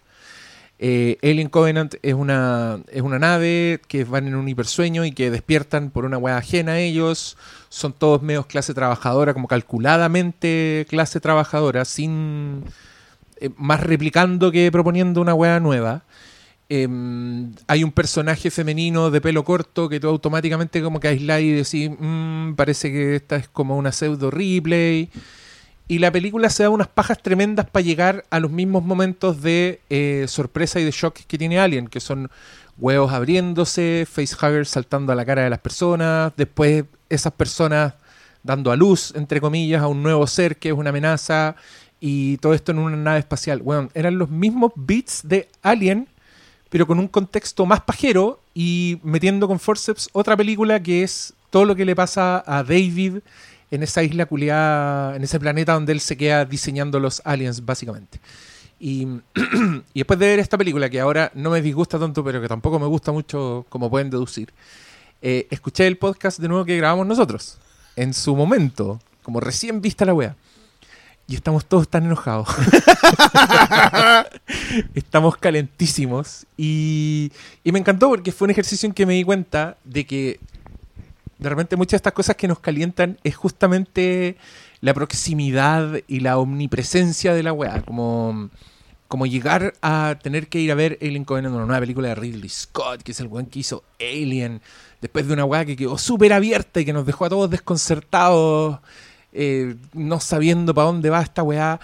Que el weón haga esta película y, y vuelva básicamente a lo mismo, pero faltándose el respeto a él y a su propia creación transformando al alien básicamente en una weá imparable que no se comporta como animal, sino que se comporta como un monstruo, que es lo mismo que hicieron los weones que hicieron el remake de La Cosa. Ah, no, sí. no es el remake, es una precuela esa weá. También es una precuela. Y es la misma weá. Pero en esa weá la cosa no era un ente que trataba de sobrevivir, que quería pasar piola, que quería que no lo pillaran. La weá es un monstruo culiado que al tiro sale rugiendo y saca tentáculos y lo golpea todo, weón. Entonces, es como, puta, te tratan de estúpido, te quieren ver la cara, te quieren decir, sí, sí, sabemos que te gusta, también te gusta, pero aquí está, aquí está, viste, viste, es lo mismo, pero es más bacán. Y tú ahí pensando, weón, no entendís ni una weá. Que lo haga Ridley Scott, esa weá es, es ofensiva. Entonces quería yo darle las malas noticias a, la, a, A la las personas que votaron, que esperaron que me gustara. Sí, me enojó menos, pero también en el mismo podcast habíamos visto Alien en el cine Sí, po. recién, Sí, po, po. Weón. calentita. Pero, ¿sabes qué? A mí- bueno, Y Alien es tan buena, weón. Cada día ¿Sabes que qué? pasa me gusta más Alien. Yo, Yo- no yo- sé si me la ha repetido, yo no sé si me ha ¿Covenant? repetido Covenant. no, yo no. Pu- Puede que la haya pillado en el, en el, No, no. en el cable, pero no la he, no la he No, pescado. yo le hago el quite. Pero hasta el día de hoy yo siempre tengo la, la impresión de que me gustó mucho más Prometheus, aún con todas sus Es que. Prometeo, dentro de todas las pifias, tenía propuesta. Y no sé, no sé si me pasaría lo que me pasó el otro día, esta semana, que en el cable están dando La Guerra al Plan de los Simios y la disfruté una vez más, concho, eh, más de lo que yo creo que de lo que me gustó yo del esa cine. no la he vuelto a ver. ¿Y tú, y tú mucho reparo con la.? No, tenías más a no, reparo a con la mí no me anterior. gusta la 2. A ti la 2 la que no te gusta. no sí. me gusta. Pero ¿sabes qué? Mira, a mí, a mí me gusta algo que sacaste a colación, un término con el cual yo estoy teniendo cada vez más problemas, así mes a mes, ni siquiera año a año, que es el entender al, al- al personaje. Pues yo, yo no creo que los personajes se entiendan porque entender el personaje implica que el personaje es una sola cosa. Es un monolito que tú no podés mover. Y siento que Alien es un excelente, un excelente ejemplo de que entender al alien es enfocarlo desde otro punto de vista, siempre, donde sigue siendo el alien. ¿Cachai? O sea, el alien es un animal, insecto, lo que queráis, eh, un, un alien que pretende sobrevivir para preservar su especie. Si esa preservación tiene que pasar por matar a todos en una nave y quedarse con uno solo para seguir adelante, lo hace. Si en la segunda eh, implica la supervivencia y ya sobrevivió, porque te cuentan la historia de cuando logra sobrevivir y logra sobrevivir haciendo una colonia. Y llega a enfrentarse Ripley con ella. Y en la tercera vuelven a la historia de la supervivencia, pero cambiaste el entorno. Y cuando cambiaste el entorno tienes otra historia. La cuarta es cuando los humanos, en una falta a la ética absoluta, ven a este, a este alien y tratan de convertirlo en un arma, cosa la cual los seres humanos no hacen nunca. Alien Resurrection y Jurassic Park, básicamente. Básicamente. Si en Jurassic Park todavía no tratan de hacer los armas. En la, que la ¿Cómo que tratan, no, weón? en la que tratan de hacer los armas en una de la que no hablamos. Una que no existe Pero que para No, nosotros. de la que no hablamos. Pero es canon, pues, weón. Sí, Es no, no, oficial. no, no es necesario. Pero es que ahora, es que eso también es parte de las weas que me molestan de, de Covenant. Solo un asterisco, porque como al ser canon te cagan otras weas para adelante. ¿cachai? Pero dale. No, sí. no, no, eso, eso lo entiendo. ¿cachai? Que yo igual creo que Ridley Scott sintió el pesar de los años y el pasar de los años sobre el alien. Mm. Y lo convierte en un icono que está fundamentado en escenas alien. Y no en, el, en lo que entendió o, lo que, o, lo- o la perspectiva que tomó Fincher, la perspectiva que tomó Cameron, incluso la perspectiva que tomó Junet. Se miran el personaje desde otro lado nomás. En cambio, Ridley Scott entendió el personaje. Él quería dar la palabra definitiva. Exacto. Sí. Y para dar la palabra definitiva, Sí. primero te hace Prometeo con los ingenieros, que es una cuestión de la cual prefiero no, no hablar. Te crea Y- un, un origen. po. Claro, y Que después no de eso, Oye, qué mala esa wea. no, no, es que yo creo que yo creo que Prometeo tiene propuesta, pero la de los ingenieros no es una buena propuesta. es que, weón, si todo, yo creo que a mí me gustaría mucho más Prometeo y el Covenant si fuera otra wea. ¿Sí? Si fuera otro monstruo culiado y que no fuera parte del. De Alien. Porque más encima me hace. Es que, weón, con Covenant yo no podía creer que se nos haya pasado a todos que la weá era, el mi- era es, es The Force Awakens. Es Halloween 2018. sí. Es un es remake, repetir los mismos beats. Y que más encima en ese momento se sentían como respuesta a las quejas de Prometeo, a que te decían, ah, era muy poco él era esta poco. pero acá no había. Pero es que el- la respuesta a las quejas, que, o sea, si lo pensáis, ese es justamente el gran problema. Porque la respuesta a las quejas es la percepción de la audiencia de una creación. Tú no estás mirando la creación, estás mirando la respuesta, estás mirando los juguetes, estás mirando el merchandising, estás mirando las poleras. No estás pensando en qué concibió al personaje que habías creado. Sí, pero eso es. Eso No, eso es pandemia, mijo. Sí, pues, pero a Ridley Scott se le pide más, pues. Es que- no, de- es que ahí Es que- yo creo que el peor problema es ese. Yo siendo no fan de Ridley Scott, yo creo que Ridley Scott es un gran, gran autor. Es un tipo filmador. El loco hace películas. El problema es que no jubiló. eh, eh, Pero Sí. si mi- revisen la edad que tiene, yo creo que está haciendo lo que quiere, por un lado. por supuesto. lo que puede también por otro. eh, pero yo creo que más prima de. Sé que me queda poco tiempo en esta tierra, vamos a hacer Alien. Sí, pero igual estoy picado que- con una weá que dijo el Briones porque yo cuando digo que tiene que entender el, el personaje, yo no digo que, que tiene que entender el personaje, digo que tiene que entender a alguien. Tiene que entender qué hace hecho, que po. alguien sea tan bacán, ¿cachai? Eh, cuando tú decís que el- eso hace que los personajes sean un monolito y tú estás en contra de eso, eso es puro resentimiento de ser un lector de cómics. Sí, Eh, no tiene que ver con lo que yo estoy diciendo. Yo estoy diciendo que estos weones entienden mal el, el universo en el que están. lo que han hecho Pero- antes. Porque, porque al transformar al alien en un monstruo que, weón, no para de hacer ruidos. Yo estaba con así cagonada, porque cada vez que aparecía el alien, la weá era como. Como una weá que vos decías, weón. Este mismo oye, weón pero- hizo que me dieran susto unas cadenas, weón, perdona. detrás de un viejo culiado. Yo me acuerdo que tú esa vez habías visto Alien en el cine hacía muy poco. Ya. ¿Hace cuánto habías visto Alien en 4K antes de repetirte Covenant? Ahora, Sí. como. mm, ¿Un mes? Sí, más o menos. Ya. Que también la tenía muy fresca y también me pasó lo mismo, decís tú. Es que no es que te pase lo Pero, mismo. weón. ¿cómo no voy a tener fresco Alien en tu cabeza? No, es que, es que- tiene que es- estar ahí es siempre. que de nuevo, es, mi- es lo que me pasa a mí, por eso me gusta tanto el Alien 3. Ya, pero esa es buena, pues si Sí, nadie pues, está alegando sí, es que- esa no, no, no, sí que, pero puta, siempre a mí me la han basureado de todas las formas posibles. No es que yo sea el dueño de la No, weá, pero. yo la pero- voy a ver de nuevo porque, Porque, a mí me gusta menos, pero creo que tiene que ver con esa traición que, Sí, duele. sí, sí, sí. Que sí. todavía me duele. No, sí se entiende. Pero ahí me da risa porque ahí incluso tenían a la misma Ripley. Era el mismo personaje. Tenían, tenían todo el derecho del mundo si querían repetir la estructura. Si Aliens de James Cameron igual repite los beats de Alien. Pero, puta, la weá es una relectura más... Que igual propone, que igual el- el- Con visión. weón, matan al mono en, en todas las películas, lo matan de la misma forma, tirándolo para el espacio. Pero, puta, James Cameron le puso calete, weón, encima. La weá sale por el espacio, estáis aplaudiendo. El, el Junet hizo una weá No, cerda, hicieron un hoyo en el vidrio, entonces el weón se salen, los intestinos salen para el espacio. Es la misma weá, pero le pusieron su, su saborcito. En esta weá lo tiran al espacio. Y lo único que pasa que es distinto es que le tiran como un tractor encima y la weá va con, con las patas esas para levantar cosas y lo atraviesa. Y ahí sale al, al espacio empalado. Fome.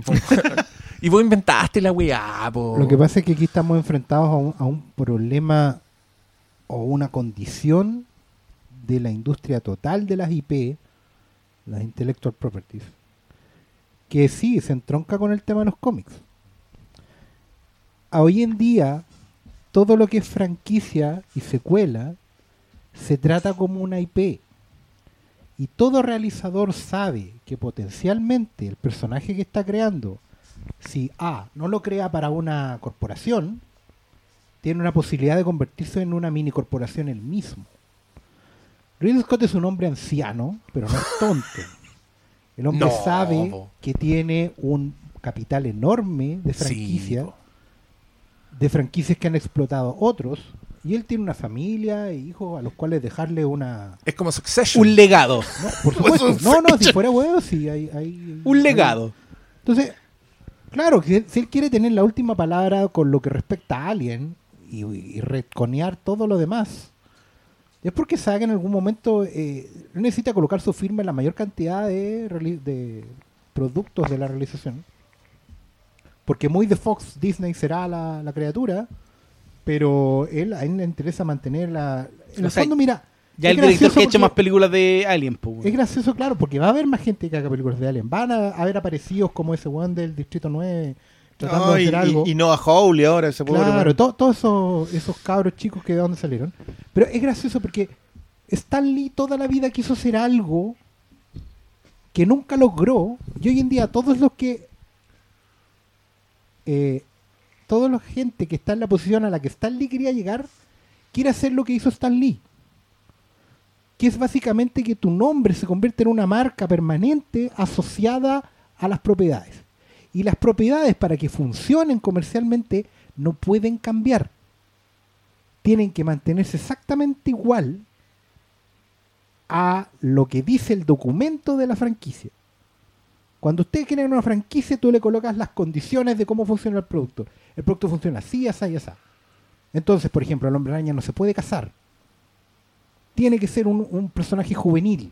Y por eso el hombre araña es el personaje más retconeado de los últimos tiempos. Porque no puede pasar de los 21 años. Si no pierde toda su audiencia potencial juvenil. Aunque Es tengáis que hacerlo animado, Sí, lo tenéis que hacer.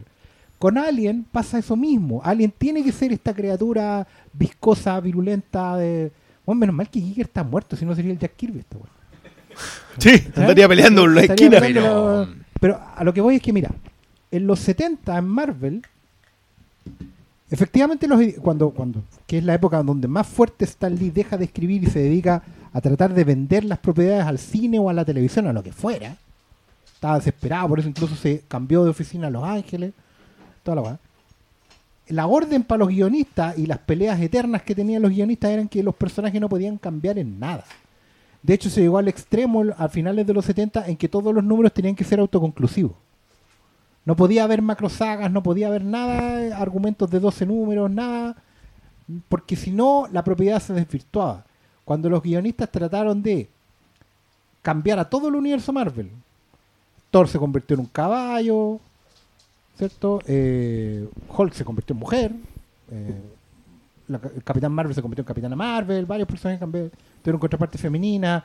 Eh, Spider-Man estaba casado, ¿cachai? Era un adulto. Tony Stark renunció y le pasó la armadura a otro weón A Roddy. toda esa cuestión se terminó retconeando en dos años porque no se podía, no porque el público no estuviera respondiendo si los cómics se vendían bien. Si no preguntan a la Patrulla X, que fue el primer retconeo de, oye, saquemos al, al, al cast antiguo Eh. y trae el cast nuevo. Es una, es una. Yo, yo no sé si seguí una. Hay una cuenta que se llama Claremont en, eh, en los X-Men. Es una cuenta en Twitter que se dedica a revisar número por número. Oh, Sí, Ah, tu- mira. mi aplauso. Eh, y, y, que, ha- y que llama la atención sobre eso. po. O sea, es cuático porque los X-Men, eh, eh, me enteré hace poco, fueron diseñados primero en una franquicia muerta, tal cual. Un producto que estaba ahí sin dejar plata. ¿Qué hacemos con estos buenos? Jubila a todos los viejos, que no sirven para nada. Eh, Jean, Scott, todas esas mierdas. Y tráete gente nueva. Pero como lo- los cómics Marvel se están vendiendo bien en el resto del mundo, tienen que ser un grupo multinacional. Entonces El, te sacaron el un primer super equipo diverso. un ruso, ¿cachai? Todo eso que es Una por africana, encargo. un canadiense. Ya había un nativo americano, ¿cachai? Todo eso se fue convirtiendo. Ese para variar duró poco. Claro, básicamente lo sacaron al tiro. Pero un alemán. Pero eso se fue convirtiendo con el tiempo en un, en un producto de experimentación enorme que duró décadas. Los nuevos mutantes son exactamente lo mismo. Exactamente lo mismo, era el mismo intento de Claremont. Y la gracia, y Claremont, que también era un señor criado por Stan Lee en el fondo, viendo el ejemplo de Stan Lee y de otros, como Jack Kirby y Steve Ditko, que quedaron fuera de esa ecuación, eh, empezó a cachar que nadie más tenía que escribir X-Men. Si no se salía de su plan y nunca iba a haber un, un peso de una propiedad que no era de él, pero que necesitaba que estuviera asociada a su nombre para poder cobrar. Zack Snyder hoy en día es un señor que, sabiendo todo eso, pone primero la firma como productor y después todo lo demás. ¿Cachai? Esas weas funcionan así. Brian Singer todavía tiene plata para pagar la cueva donde está escondido. Y al abogado. porque cobra por weas como los nuevos mutantes. po. Sí, pues. Si el Sigue cobrando por por- asesor creativo y de- por la productora. Por la productora. Brett Ratner todavía tiene plata por wea. ¿Cachai? Entonces, hacer una película de Inival Vanilli y le hicieron tapita. po. sí, porque ¿Cachaste ¿quién lo último? Tienen que esperar, tienen que esperar que No, Salas no, termine sí. de la última palabra ahí. te- claro, yo voy a hacer ese yo. Pero, oye, te spoileamos. Puta que es buena esa historia. Spoiler que- está bien. A, a lo que voy, para cerrar la idea. Hoy en día, todo realizador que tenga una película que haya tenido mediano o gran éxito en el pasado entiende que la única forma de poder perdurar en, la, en, en- en el ingreso es asociando su nombre y manteniendo la propiedad donde tiene que estar, que es con su marca, su nombre. Entonces, todos están rehaciendo sus cosas, ya sean directores, creadores o estudios, derechamente, para mantenerla en el status quo. Y, y algunos apernándole, el caso de Donner. po. Claro. Pues Donner vuelve hace poco, a propósito de Wonder Woman 1984, volvió a la conversación que, que, está, que había sido dada durante Wonder Woman, de que el, su Superman es Superman. Claro. Que, que probablemente sea cierto, no, no, vamos a- no vamos a discutir mucho eso, pero pero volvió a colocar en la palestra de que toda esta otra mirada no corresponde, ¿cachai? Que esa es la, un- la única mirada que hay es la de él. Y, y que a mí me parece razonable lo que decís a propósito de que, ah, claro, acá, acá hay que comer. Y el que viene llegando tiene que ser capaz de colocar ese, ese punto sobre la sobre la I sobre, y, la, y la firma sobre el contrato. Lo de Miller, que yo creo que va a ser un caso de estudio, lo de Mark Miller con Netflix. Hoy día tú agarráis un cómic de Mark Miller y la contraportada es Netflix. Claro, son cómics Netflix. Son cómics Netflix. Son- dice Marvel, dice Netflix. Donde Son decir comic storyboards. DC, Ah, claro. que todos quieren ser la otra weá. Mira, todos, es que incluso- todos quieren ser Star Wars. Escritores, escritores independientes, por así decirlo, Marvel, weón. si Star Wars quiere ser Marvel. como Greg Ruca, se involucran lo más que pueden a nivel de incluso perjudicar el producto. Lo mismo le pasó a Rick Remender con Deadly Class, que es un cómic de él, absolutamente creado por él, todo lo que tenga. Pero bueno, se involucran en la realización con tal de mantener el control, aunque la weá salga mal. El The Old Guard es la película de basada en un cómic de Greg Ruca. Eh, Deadly Class, como dije, la serie de Rick Remender, Quiero decir que Ruka debió haber aprendido con Wear Out. que además no es la primera vez que lo hace. Sí, fue Eh, segunda patinalla. Hoy en día, hay- de hecho, Whiteout. alguien... White Out es la de Kate Beckinsale en la Antártida. Que hay un crimen en la Antártida. Sí, que, que, que el cómic es una joyita. La película Como el No. hoyo, igual que la otra que es. Es que eso está Olgar, pasando, sí, pero pues el, problema de Greg Rucka. También hay una, hay una urgencia comprensible totalmente en gente que, bueno, se dedican a los cómics. O sea, si comen piso nadie a la semana con cueva. Eh, y de repente tenés la posibilidad de que alguien te pase un cheque de ocho cifras por una Sí, po. propiedad tuya. Bueno, hoy día nadie trabaja para Marvel, muy pocos trabajan para DC haciendo cómics, porque no sale a cuenta. Te sale mejor Sí. tratar de publicar las cosas en, en Image o en otra editorial independiente. En donde podéis venderla. No, y donde la propiedad es tuya. po, la Claro, si la, la clave es que la propiedad sea tuya. Ahora lo que pasa, claro, eso pasa con Hickman, con Aaron, con, eh, qué sé yo, con Lemire, que la, la opción de que Amazon te compre una serie, lo que hizo Kirkman. po. Kirkman es multimillonario y no sé cómo diablos no se compró Image para llevársela para la casa por Walking Dead. Porque Nada más, escribió un solo cómic que fue un batatazo que tenía que pasarle plata a Rob Liefeld, no quiso. y por para comprarle su parte. Que al- el punto, y lo, lo penca en realidad de todo esto, es algo que también se sabía en los 70, sorry que esté tan referenciado a los 70, pero que estuve estudiando mucho esa época en, en las vacaciones, por el, por, por el tema de la industria de la historieta. Eh, pero en los 70 todos los autores lo tenían más o menos claro, lo mismo que está pasando ahora. Eh, el problema es que ellos también sabían que es una frase muy triste, pero está en, el libro de La historia no contada de Marvel de Sean Howe, que es un librazo. A cualquiera que le interese en realidad el, tema de las propiedades intelectuales y de la propiedad creativa. Para el resto es una lata, pero el libro está ahí. Todos los autores sabían de que tenían mayor libertad creativa y mayor eh, manga ancha para hacer cosas realmente buenas en Image, en Dark Horse, en Eclipse, en Cómico, en todas las editoriales independientes. El problema es que también tenían súper claro de que ahí no los iba a leer nadie. Entonces tú podías crear la gran obra de tu vida y no la iba a conocer nadie porque los únicos que tenían en vitrina eran Marvel y DC. Entonces el problema es que hoy en día pasa algo muy parecido. Que con tal de estar en Netflix, con tal de... Ni siquiera en Amazon Prime, en Netflix, ¿cachai? O que te compre Warner o, o Disney, estáis dispuestos a, a cualquier cosa. Sí, igual, mira, yo entrevisté a Ruka a propósito de La Vieja Guardia el año pasado por el extremo de Netflix. Y le pregunté a esa wea porque el cómic igual era violento, tiene elementos de un vaivén narrativo entre el pasado y el presente que no se veían en los avances. Y le pregunté ese tema y él me dijo que una cosa es el cómic y otra cosa es la película. Entonces él también igual tenía claro que él hace lo que quiere en el cómic, pero a la hora de adaptarlo también tiene que apuntar a otra audiencia. ¿Quién los podría criticar por algo? Sí. Incluso hay que una cuestión que, que la gente siempre reclama: las adaptaciones de anime a Netflix. Todos buenos odian, no, lo peor que le puede pasar al anime es que lo adapte Netflix. Pero ¿cuánto mangaka hay muriéndose en Japón con esas 48 horas diarias de trabajo que tienen?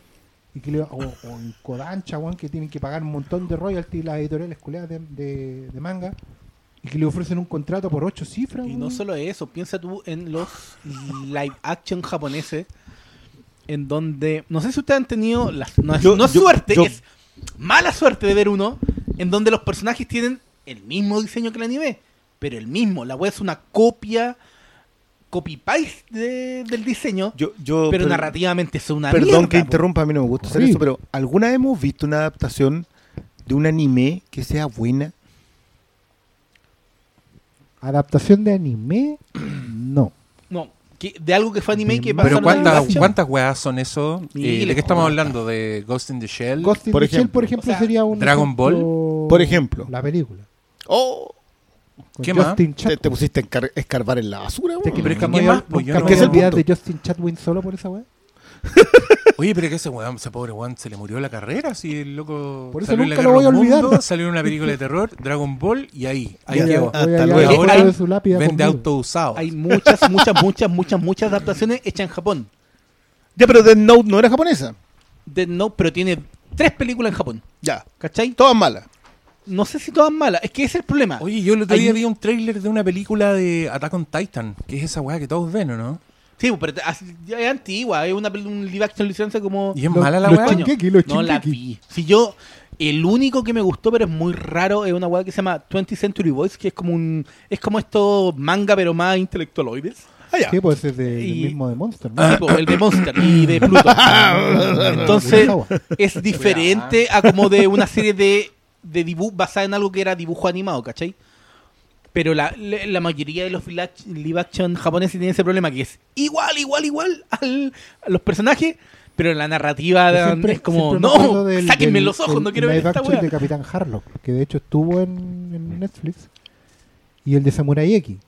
O- pero ¿dónde? Kenshin Ya, el de, el de Samurai X es bastante respetable. Sí. Yo incluso diría que la segunda es buena. Pero, pero ¿cachai que el problema? O sea, no el problema, sino que tú te das cuenta que lo primero para ellos, lo primordial, es que se vea exactamente igual. Sí, sí, sí, sí. Lo de Harlock era ridículo porque lo- los más los mayores acá se acordarán de que Capitán Harlock es una serie de un pirata espacial que tiene un parche en el ojo, pero es el mismo estilo de dibujo de Leiji Matsumoto, que es el de la princesa de los mil años, del- de los videos de Daft, de Daft De, de Daft Punk, de- lo Interstellar. Ese dibujante. Ya, pues, que a un japonés lo maquillen y lo, le pongan prostéticos para que se vea igual a uno de esos monos.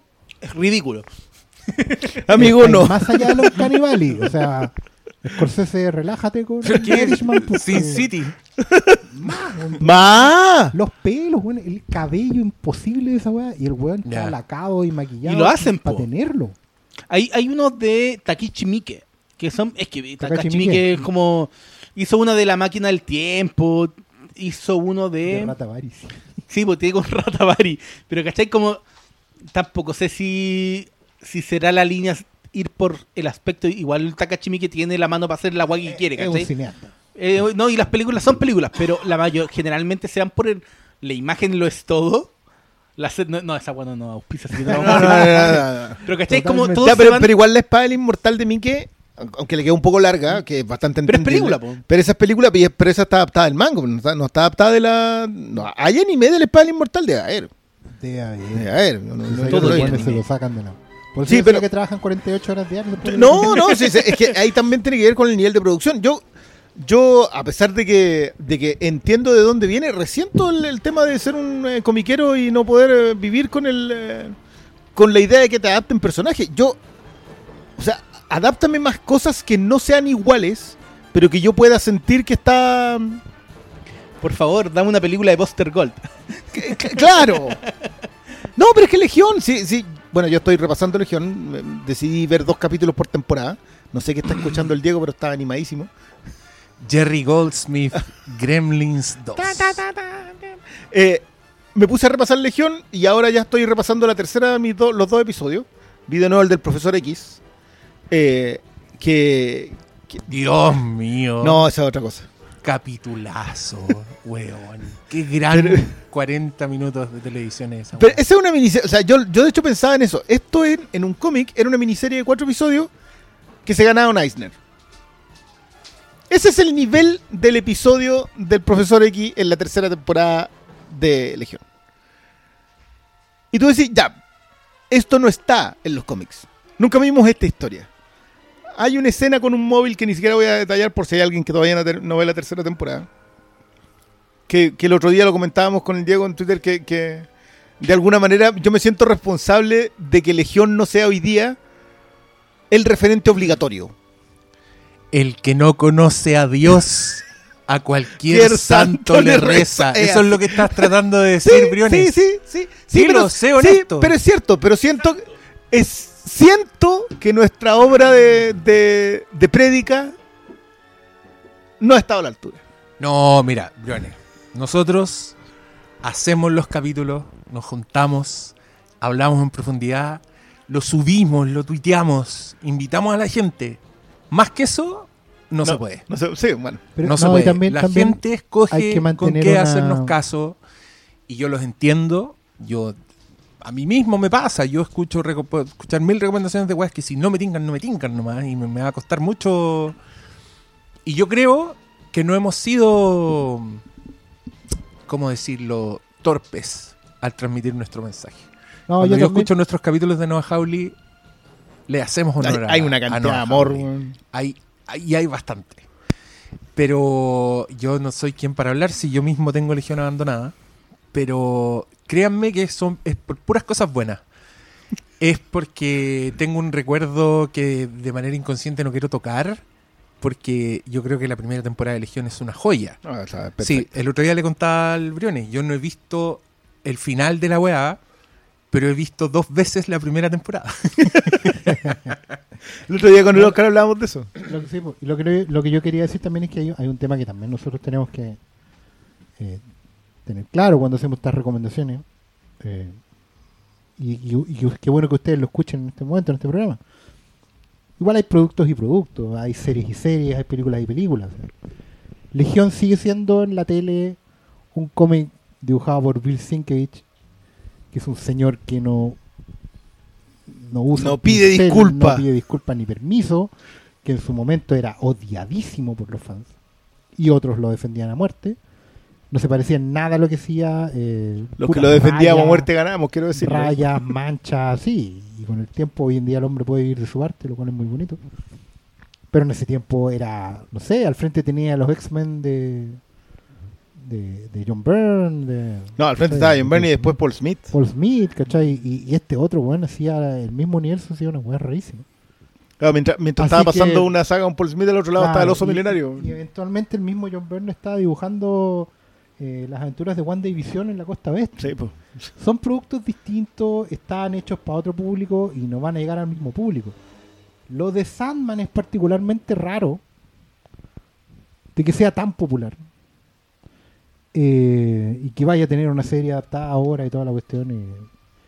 Pero creo que ahí, por ejemplo, es algo que sí vamos a poder recomendar y la gente nos va a hacer caso. ¿Sabéis por qué pasa eso?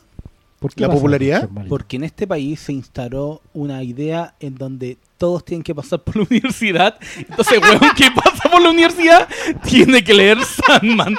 Esa es la respuesta. Puta madre. Quiero decir Pero que yo, verdad, ¿o que, no? quiero decir que yo, como alguien que compraba los, las ediciones 5 de Sandman en exposición cuando todavía hay kioscos que vendían revistas, Sí, doy fe absoluta de lo que dice Malo es cierto. Es No, lo pongan en duda. Ay, esto es como, me encanta, esto es como Amigos di- días de radio de Woody Allen cuando amigos partía. queridos, cuando ustedes estaban en la universidad, en esos locos años 90, y querían conquistar a la chiquilla que no tomaba sol, debían ir al terminal de buses y comprarle un Sandman y decirle... Eh, "Hola". ¿Quieres escuchar? Hola. Escuchemos Sixi. No, escuchemos no, bueno, Sixi Placebo. Escuchemos Sandman Story Amos. No, si engrupido con todo. Ah, Si ¿qué anda no ahí? sonaba en la radio.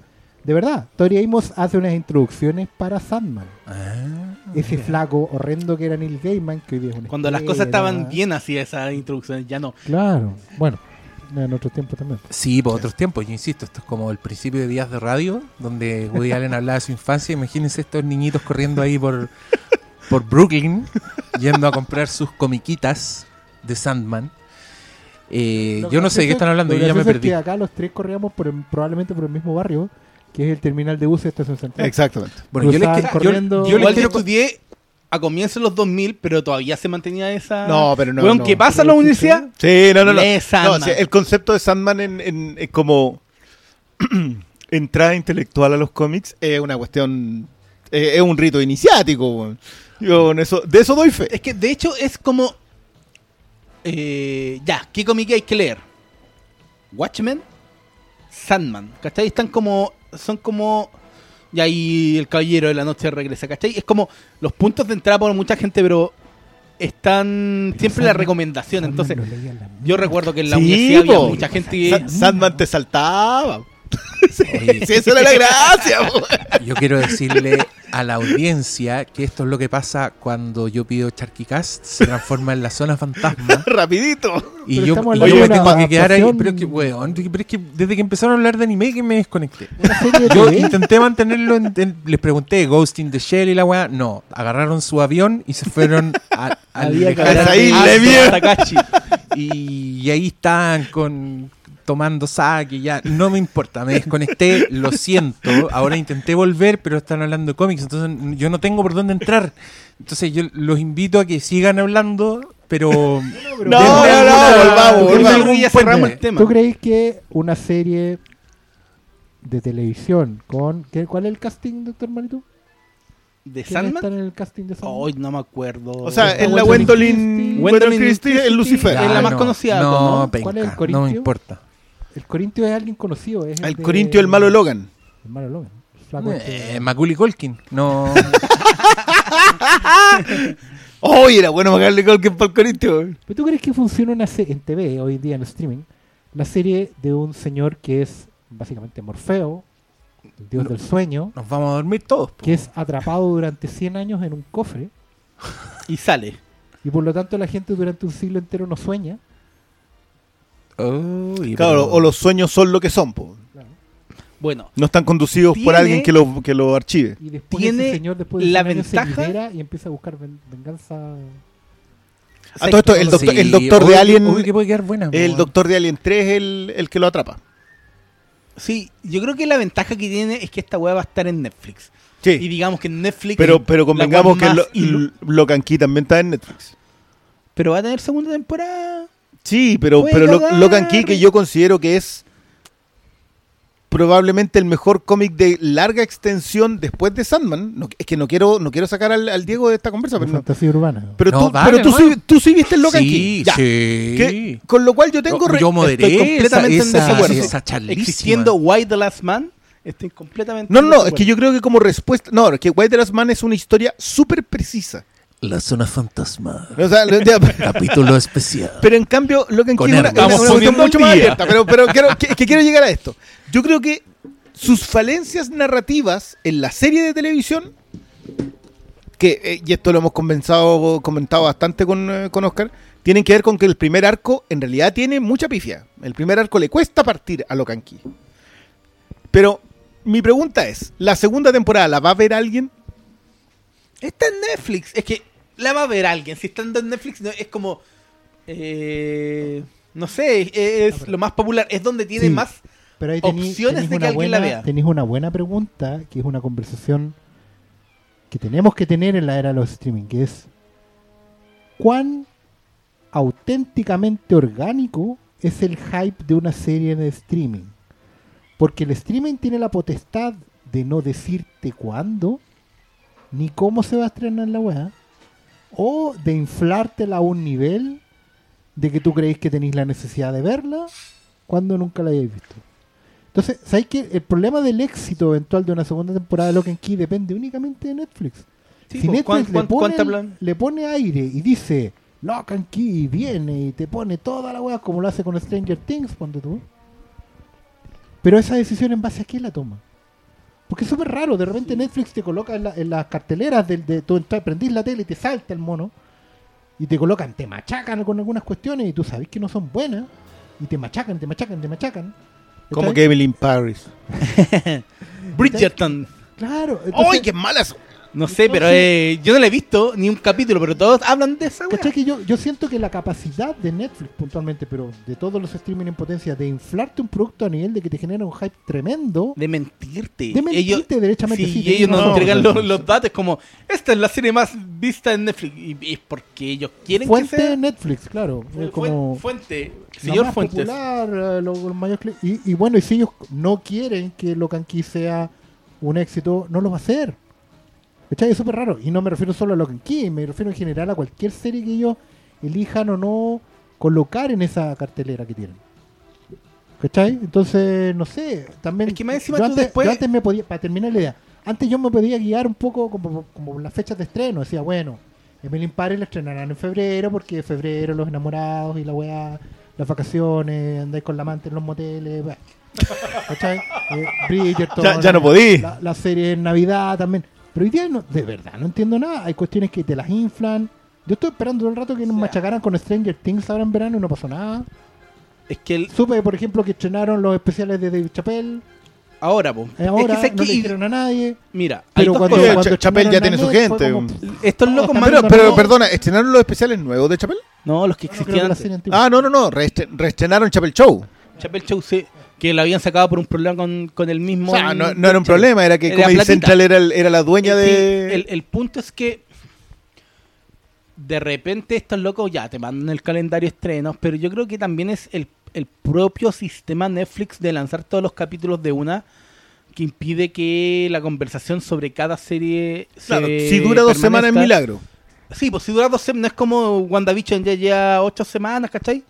Es diferente ese modelo al modelo Netflix en donde la wea... Y es que más encima cada semana te, man- te tienen tres películas dos series, que son dos series igual de 10 capítulos, un documental, tres series de cabros chicos y es toda la semana, Y, ¿cachai? y Entonces- tres series documentales que, y que- entonces- que le, que le pillaron la mano a esa cuestión y también se tiraron con Y el todo. y el Pero son abrumadoras la cantidad de estrenos de Netflix, entonces hay altas posibilidades de perderse en ese vendaval. Y de repente es... Yo recuerdo que cuando salió venía cosas extrañas. Nadie estaba pescando a nadie sabía lo que era y agarró porque la gente se puso a verla así de suerte. No, y el factor 80 también, si, si recordemos que esa igual fue una serie que pegó muy fuerte por ese lado. po, si no, si no le, no le restemos el mérito de, buena, de buen producto a Stranger Things. si- Sí, sí, cuando salieron los comerciales de esa weá, todos quisimos verla. Sí, no, fue la una weá- temporada Sí, por eso fue se fenómeno. Si todos vimos la weá y dijimos, wow, Winona Ryder, la weá ochentera y la música, weá, se ve pulenta. Después valió callampa la weá, pero otra weá, eso. Sí, pero, pero es que eso es lo que a mí me pasó. Por eso, vol- volviendo a lo de Locan Key. Yo no sé si, con lo fallida que encuentro que es la primera temporada, porque teniendo puntos medianamente altos, es fallida. Tiene posibilidad de mantenerse en una, segundo, en una segunda o tercera temporada, que es más o menos lo necesario. Yo calculaba por lo que han contado que eh, Locan Key requiere cuatro temporadas. En, en relación a lo que ya a, lo, a la forma de lo que han contado y cómo lo han contado. Pero Sandman requiere siete, pues bueno. Sí, no más, weón. Seis se andan cagados. Claro, entonces, si es que el primer arco, que, peor- que más encima, de nuevo, son primeros arcos El que, requiere- que ¿Cómo así el requiere. primer número de Sandman? No, Si no, no. o sea, ya, perfecto. Podías hacer eh, el batir de tus alas. Pero el batir de tus alas es un capítulo de 20 minutos. Media hora si es que lograste ampliarlo. Pero lo, ¿logras hacer lo que fue el batir, el batir de tus alas para los comiqueros de esa época? Ahora, ojo, yo, yo no quiero centrarme solamente en esto. Yo creo que también hay un montón de otras IPs que les pasa lo mismo. O sea, antes de esto estábamos hablando de, de, de Gremlins y el Diego estaba dando una idea a propósito. ¿Cómo logras rescatar ese tipo de cuestiones y las conviertes en algo ahora?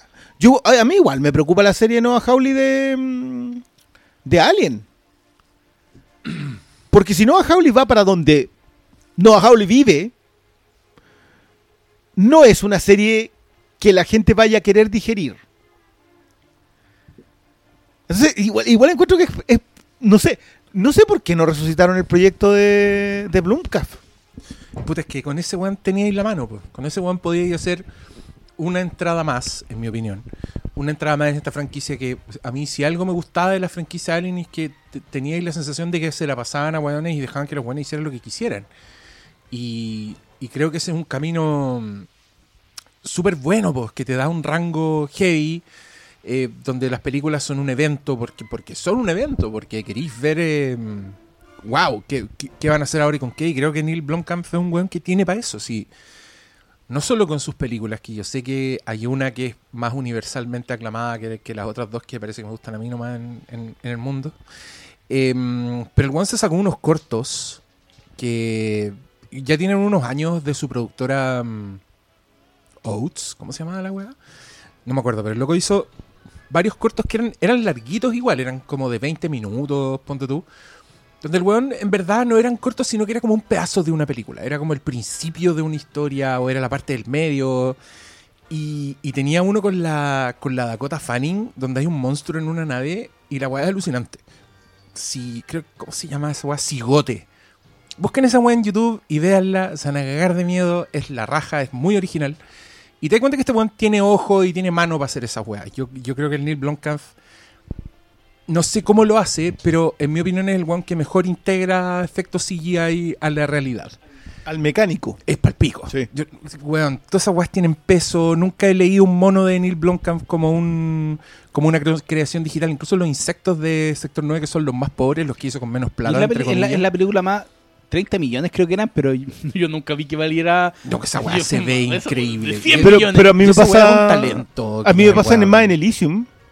Yo en Oh, Elysium de verdad siento que el loco anda con un exoesqueleto con, Sí, con peso, con perfecto. bueno, ahí también hay un hay un mérito de dirección, Sí, po. porque porque básicamente le estáis diciendo, no sabéis que acá no podéis moverte de esta manera. de- Bueno, bueno, no sé si le hicieron el exoesqueleto, también todavía no puedo estar hablando de Es que, es que sea como sea que lo hagan, eh, los monos interactúan demasiado bien con el mundo real. Entonces, yo creo que este weón tiene una construcción de mundo impecable. y muy consistente entre ellos. Y pareciera que todas sus películas transcurren en el mismo universo. Sí. Y además el weón es muy violento. y Creo que es violento. Es cinematográficamente violento. Entonces cuando dijeron que el weón quería ser alien, yo digo, uh, este, este es uno de los weones que creo, yo creo que el, el cerebro de Neil Blomkamp como que cambió de forma cuando el weón vio, por ejemplo, la grúa de Ripley en Aliens. Ahí su cerebro hizo una weá. Y después vio Robocop y su cerebro hizo otra weá y ya, es el weón que hace película. Entonces cuando me dijeron que el weón quería ser alien y después que quería ser Robocop, yo decía, es tan lógico, Sí, es tan perfecto para este weón que haga esta weá. Y me da rabia que le hayan cancelado esas dos Pero, películas. pero ninguno, o sea, Robocop sí se lo cancelaron, pero Alien, hasta donde yo recuerdo, era un proyecto que él estaba presentando, era un pitch No, que él había armado. aceptado. no, si estaba, no, estaba aceptado. aceptado, pero- Si ese weón le puso la tula encima a Ridley Scott. Sí, Ridley Ah. Scott dijo, viejito, yo vengo y ahí hizo Prometeo. Entonces, Probablemente por lo que decían ustedes, porque vio que le iban a quitar el, el cabro chico ¿sabes y el weón iba a decir, Yo no, ahora- si son todos replicantes, váyanse, váyanse, son ahora, todos ahora que replicantes. estoy más, ahora que estoy más viejo, digamos, eh, es que siento de una u otra forma un, una- un sabor súper agridulce, derechamente un sentimiento encontrado en esa en esa negativa de que le dan a Blomkamp de meterse en franquicia. Siento que el buen coincido también, aunque encuentro que hay, hay para mí hay fallas en Elysium eh, que, que hacen naufragar la película. ¿eh? Siento que ese buen es un talento que merece hacer otras Elysium, otros Plan 9, otros Distrito 9, Distrito 10, ¿me entendí? Siento que él se merece un, un- un- un desarrollo creativo original, propio. que Y lo dejen hacer la agua que Y quiere. no cargar con mochilas de franquicia. Pregúntale a cualquier weón que haya trabajado en Terminator lo que significa Morir en Terminator. Y morir en Terminator. Y morir, así. Robocop tampoco es una franquicia que te deje tranquilo. Eh, y ni hablar en general de, de- de todas las propiedades intelectuales donde hay tanta gente metida, tanta corporación metida, tanta regla, ¿cachai? Tanta necesidad de cumplir con los minutos de Baba Alien, con el facehugger, eh, obligado por metraje en tal momento a hacer tal o cual weá. Siento, por ejemplo, que con todo lo que yo amo Rock One, ¿cachai? Entiendo el dilema que significa para Gareth Edwards haberse metido en esa cuestión y que si bien la película, en mi opinión, resulta, sale a flote, a pesar de que le sobran dos weas, eh, uno se llama Dart y la otra se llama Vader.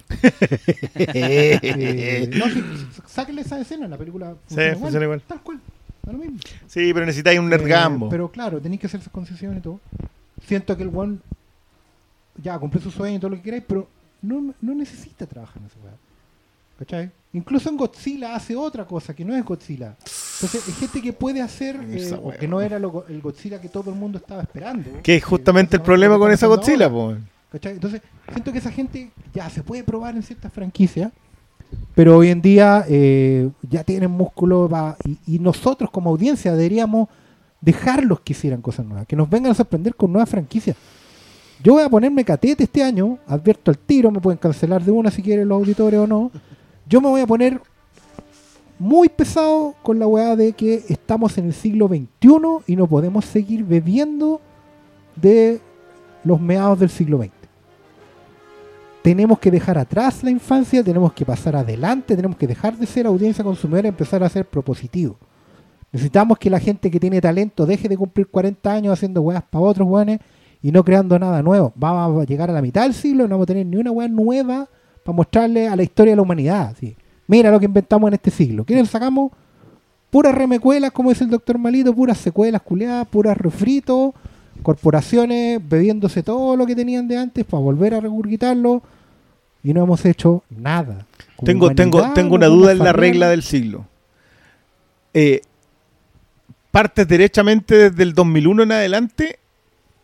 No, porque los siglos no parten ahí. Oh, no, no, me- es que me refiero, no. me refiero, por ejemplo, No, ya, te- tenemos el MCU que yo creo que va a ser un, Es el gran una, so- una sombra, claro. Sí, Es el gran pero, ya- pero el MCU ya es una regurgitación de, de productos del siglo XX. Ya, que a eso- de a eso me refiero. Responden a una lógica del siglo XX.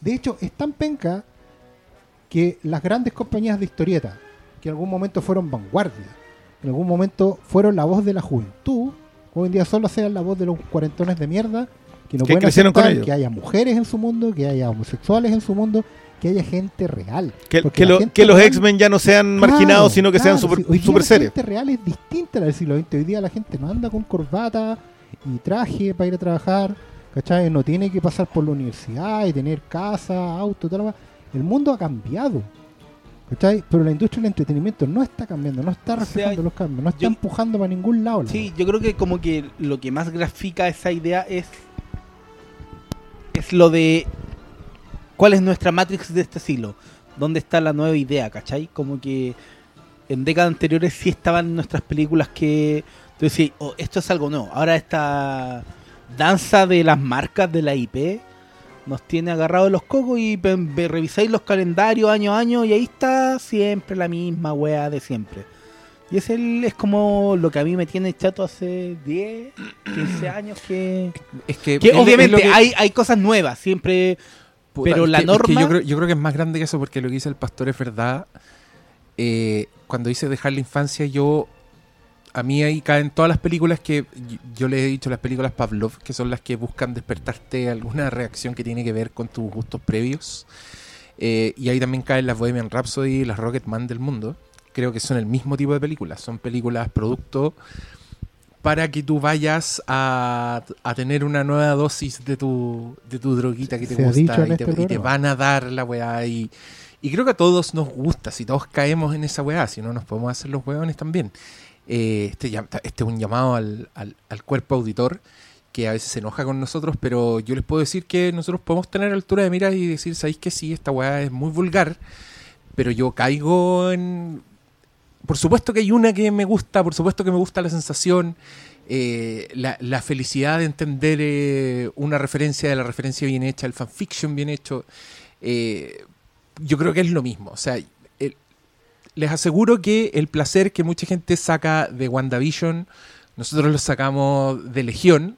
Y en nuestra opinión, Legión está mucho más bien hecha y es una, una weá que cumple por todas partes. Entonces, Solo lo que, lo que queremos este- hacer es invitarlos a ir a a la fuente, no sé, a- si esto les gustó, esto les va a gustar más, como Yo- no lo yo- vean como un ataque, porque no, es que me estoy poniendo Pero- un poco el parche antes de la herida porque justo cuando tú hablas de la gente que se levanta súper temprano para tuitear y toda la weá, eh, yo ahora pude ver eh, las series del viernes, las pude ver recién como ayer, entonces O sea, ¿Viste el de Servant entonces? vi el de Servant. Madre. Yo me quiero, quiero darme. Yo me quedé calladito ese día, no te, no te dije ni una y quiero y quiero y vi el de el de WandaVision, pero el de WandaVision yo ya lo había visto. Sí. O sea, yo ya sabía la frase, había visto pantallazos de momentos. La weá ya había traspasado, eh, ya había sido trending topic en todas partes, como que ya estaba en- en, instalado. tu cerebro. estaba instalado de una manera bastante forzada, que quieren que les diga, porque yo no sé si la señora guiñando así para atrás en verdad es tan bueno como Ese, para ese es del anterior. aparecer. Sí, pero estamos hablando de WandaVision, entonces igual, igual Está vale. todo unido. Eh, Ese ojo está, Entonces, dicho- está di- presente hasta hoy día. Dicho que- lo anterior, yo quería decir que eliminado el factor sorpresa porque me habían arruinado todo, entonces no tengo como esa energía, ese golpe de, oh, eso era. Eh, les digo con mucho respeto y humildad que debe haber sido una de las guas más estúpidas que he visto en serie de televisión alguna ese capítulo y no puedo creer que le tiren tantas flores a una wea que es tan gruesa. Yo me, me, me abstuve porque encuentro que está bien que la gente lo, dis- lo, lo, lo disfrute. que hay gente No, no, no, pero es que, es que sabes que yo, yo te iba a decir esa cuestión. yo- en- En este, en este programa. demasiado estúpida la wea. No sé, es malísimo. En este programa hemos narrado abrazos entre panelistas por la salida de personajes que leyeron en comiquita. O sea, a, a mí no me cabe duda que la gente sabe que nosotros somos de, esa, de ese tipo de personas. La diferencia es que yo creo que ahí fue muy orgánico. O sea, de verdad que la emoción era honesta, era sincera. Yo siento que la emoción en redes sociales a propósito de estas cosas es súper forzada.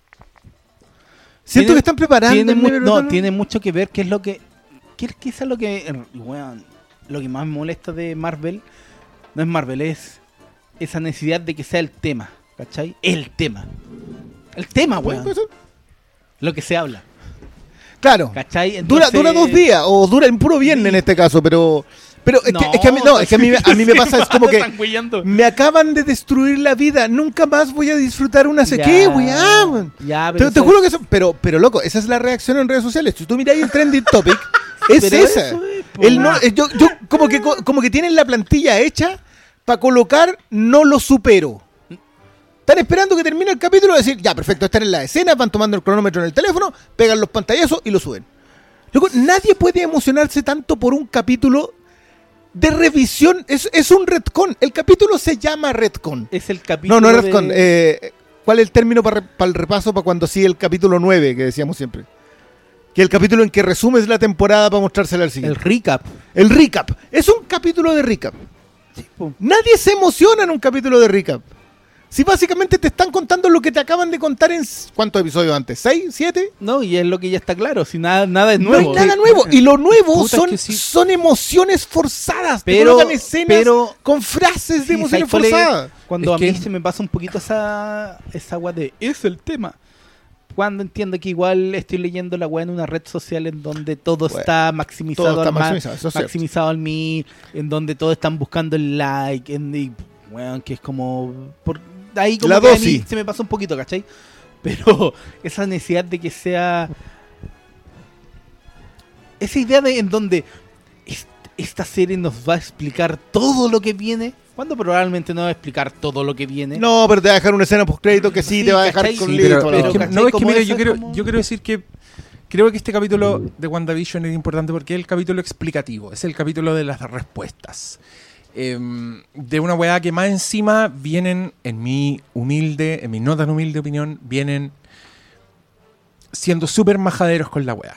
Eh, súper majaderos con el sitcom. Este es el capítulo que te dicen por qué han sido súper majaderos con el sitcom. Eh, creo que dramáticamente hablando es, es un capítulo revel- revelación que tiene su paralelo con Legión, pero a la pata. Es, es tan a la pata que me da un poco de rabia. En Legión hay un capítulo donde un personaje literal se para frente a una pizarra a explicarte qué es lo que has estado viendo este, en estos últimos capítulos. Y mientras yo veía los de WandaVision, yo, honestamente, sin ni una maldad, sin prejuicio, sin nada, no podía creer lo básicos de la weá. Era, me estás hueveando que hay una maleta con DVDs de sitcom, entonces eso es lo que estaba pasando todo este Impecable, quiero tiempo decirlo. pero al mismo tiempo es una bruja que está siendo enfrentada con otra bruja que no entiende su poder. Pero las weonas están en un escenario donde se graban los sitcoms, entonces Wanda también sabía eso. En fin, una weá que no produce ni una satisfacción, que yo creo que insulta tu inteligencia, porque hay weas que no tienen ni un puto sentido con esa explicación que han pasado en, en WandaVision. Em, creo que el que te hayan puesto a Evan Peters con esa explicación era es escupirte en la es- cara, no, es, tratarte fea. de estúpido abiertamente. Es como, ah, te pusiste contento, pero en verdad la weá no significa nada. Y este weón no va a se- seguir no va a ser parte de tu universo. Lo pusimos porque sí, y esta es la explicación. Es que la bruja quiso meterle la figura al hermano para sacarle. ah, ya. En fin, mientras yo estaba viendo ese capítulo, sintiendo toda esa rabia, encontrando que me trataron como un estúpido, encontrando la weá que era, un- era una paja, era una weá que, weón, si hubieran hecho una película con esta weá, habría sido mucho mejor, weón. Eh, podría ya haber sintetizado, no, no tendría que haber sido tan majadero, no sé. Quizás habría funcionado más, quizás un... En fin, da lo mismo. El, exactamente el mismo capítulo explicativo de Legión, tú estás peinado para atrás en el suelo, pues, weón. Pero, No- perdona, no, eh, lo perdona, podéis no. creer, no, No. entendís. Weón, todo está cayendo en su sitio, estáis entendiendo todo de una manera así perfecta y al mismo tiempo estáis como concha tu madre, ¿qué va a pasar ahora? Entonces yo decía, Pero, pero perdona, tú que viste Legión dos veces, ese es el capítulo que transcurre durante la fracción de segundo que alcanza la bala, ¿cierto? en la mente de- Ya. del protagonista. Tú- tú- a eso me refiero. Yo estoy Es- haciendo un paralelo con esos dos capítulos que creo que son el mismo capítulo en su respectiva serie, Sí, pero uno es la versión buena y la otra es la versión vergonzosa, com- completamente de acuerdo. que te hace decir, sacar a colación el quien no conoce a Dios. Dios, a cualquier santo le reza. Mira, yo he sido de los que abiertamente ha defendido ciertos atrevimientos narrativos de WandaVision. Yo sé que el- est- esto no es Puncher Kikas, sé que eventualmente tenemos que desarrollarlo un poco más, porque es la serie del momento y, y- y le hacemos el quite a varias Marvel, pero yo creo que está, sobre todo por lo que, por lo que ha terminado siendo, va- vamos a tener que sentarnos. pero yo de verdad que sabía el momento en que se empezó a podrir. O sea, podía ver la cara de Pietro muerto antes. Y necesitaba defender la primera presentación, el primer intento. Que hoy, hoy día lo conversábamos, por cierto, en el WhatsApp. Yo estoy hoy día, marzo del 2021. Me parecen más encomiables y defendibles los atrevimientos narrativos con pifias que no apostar a nada e irse a la segura. fomísimo, El fomísimo. problema es que WandaVision ha hecho el transcurso entre todo. momentos linchianos hasta esto. Y eso te juro que me tiene Descolocado. descolocado una forma de decirlo. Sí. Sí, sí. Irritado es otra forma de decirlo. No quiero, de hecho, yo creo que en la noche Con voy el a- ají en el hoyo. es otra, manera de decirlo. Porque estoy, de verdad que estoy muy picado cuando te había funcionado lo otro. Semana a semana la gente estaba atrapadísima por lo que te estaban contando. Este capítulo lo podéis sacar. Si el de mañana, estamos grabando un día jueves, Último. si el último episodio parte desde el 7 y no desde el 8, que es lo que debería ser lógico, porque en realidad lo único que pasó acá fue una presentación de un personaje, que loco, es digno de un cómic malo, y eso ni te digo la, la distancia, lo larga que es. Probablemente este capítulo podamos eliminarlo y decir, este es el gran problema, y acá es donde probablemente me eche más gente encima todavía. Cuando, no, ¿sabes cuál es el problema? Cuando le tienen que explicar todo al público Marvel, La- porque el público Marvel, Marvel, es necesita. esto. Y eso y lo, es lo y que lo necesita. Sí, sí, es el problema, pero Pero el público Marvel te lo había aceptado, la gente estaba celebrando la serie hasta antes. ¿Por qué tenía que existir un capítulo como este? Si esa es la gran pregunta, yo, entiendo que ojo que el, la fórmula, no sé. yo entiendo que el 5, 6 y 7 ya venían bajando, ya se había puesto MCU, ya teníamos el chistecito, ya teníamos, ya teníamos la referencia al mismo universo, ya, ya estábamos empezando a patinar, pero todavía quedaba algo. Pero en el 8, fue el 8, sí, pues el 8. N- No, no podía, no puedo. No sé, mira, a mí, a mí me gustó mucho el prólogo. A mí la historia de las brujas la encontré filete. Y encontré que era una escena. Esa escena tiene como 12 giros. Es palpico, una weá que está muy bien armada. Y Catherine Hahn, Dándolo puta, todo. todo el mundo la quiere. Yo, Qué además, bueno, eso es lo único que le agradezco. en esa escena la encontré súper guapa. La, la- estaba digitalizada para verse más joven. Alguna weá tenía. Sí. Pero dije, oye, guapa está bueno. Como siempre está haciendo carita, no le veí su cara en reposo. Eh, pero estaba súper bueno y, me encantó la weá. Yo estaba feliz. Yo dije, oye, metieron a una bruja como una bruja clásica esta weá, como tienen mi atención. Y después el duelo y la weá, pero cuando empezaron con la weá del, del Scrooge, a ir como de habitación en habitación y... Y además, perdónenme, yo encontré que la weá estaba mal armada. Porque en un mundo donde existe esta bruja, pero donde existen los Avengers, donde, donde ya ocurrió la weá de Thanos y toda la weá, la- eh, me, me llamaba mucho la atención que no metiera eso en la conversación el personaje de la bruja. La bruja que quería saber de su poder y la weá, como que yo decía, esta weá no sabe que esta loca es un superhéroe, no sabe que está metida en esta weá, hasta que llegamos al- al- a la gema del infinito y ahí la buena dijo, oh, así que una gema del infinito. Ahí yo dije, ah, sabe todo lo que está pasando. Pero eso no en el era de cultura popular, no es, no es de público dominio. Puta, debiera serlo en ese universo. en pues, ese universo, sí, porque, porque Darcy lo sabe completamente. O sea, todo el mundo, como que saben, proba- probablemente sea Pero, porque pero, pertenece pero a la ¿cachaste división. que la bruja parecía estar como o sea, completamente sabían que había muerto mundo? Pietro, ¿cachai? Claro, po. Es como de dominio público, la- debe la- ser como... pero, pero parecía como que no en la, en la construcción de la weá. Entonces, claro, a, a mí se me empezó a caer ahí. Pero después cuando llegaron a las respuestas, la weá para mí se transformó en, en un insulto. Porque, bueno, casi que habría preferido que no te explicaran la weá de las sitcoms y te lo dejaran ya en, en tu cabeza. Pero- Fue el mundo pero- que se armó la weá. Es que, es que mi problema es que eso era clarísimo. Yo tenía clarísimo que era porque la mina venía del, voy a poner comillas, tercer mundo, y había consumido una cantidad de televisión norteamericana a posteriori. Que es básicamente cualquiera de nosotros que vio. Pero, no pero tú sé, cachai que esa, esa weá podría estar. La en- hechizada, La hechizada, esa, esa weá podría estar en una carpeta de un weón en, Sí, en sí. el FBI que se la pasen y No, pod- "Oye, encontramos. Podría haber sido una teoría de. Darcy. Esta mina se crió viendo estas cuestiones y está reconstruyendo este mundo. Listo. Fin. Eso era todo. Todo el más. capítulo era eso. Pero, pero esa weá de la, La mi- familia como hijos, Pero, vengan, loco, sabíamos- remember, now you need to speak English. Ya, sabíamos que estaban radicalizados. O sea, lo explican antes, te dicen, esto, esta mina y su hermano se radicalizaron porque cayó una bomba, un bombardeo en donde estaban involucrados Stark. Y Eso lo hermano. sabíamos. Sí, pues ya. Nada de lo que te contaron era nuevo y nada aportaba al resto de la serie. Es decir, narrativamente hablando, el aporte cuál es? La frase para el bronce.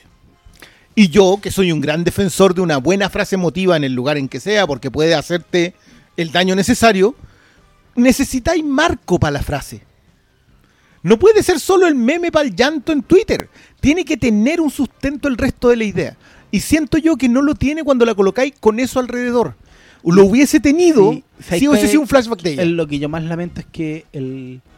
No es riesgo, pero lo- igual lo llamar riesgo. El riesgo de WandaVision, de ser una serie, de tomar decisiones narrativas muy distintas a lo que era antes. El, como Yo- que yo creo que es riesgo. Se, sí, po, se esfumó con, con esta necesidad de. Ustedes que no están viendo es el público del MCU. Y tienen que tener respuestas del MCU. Aquí tienen mi bandeja con esas respuestas, ¿cachai? Pero no sé, será todo el recorrido que hemos hecho en la última década que por un lado no me molestó porque era lo ya sabía que venía esto Eh, y el camino recorrido como que ya no Pero, como que pero, no te, pero no te molestó en qué nivel. Porque a mí narrativamente me irritó mucho.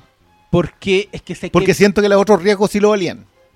sí es que viéndolo como en la serie propia obvio que molesta más pero cuando he visto en el MCU otras cosas que me han molestado Ah. más me molestan menos es que ¿cachai? es, es dif- No, Esta- pero, esta pero es esa, un no es una, esa no es una buena escala. No, po, pero es un capítulo de la serie total, ¿cachai? Es como, sí, esta es una serie, pero también es un capítulo de la, del resto de la serie que estamos viendo.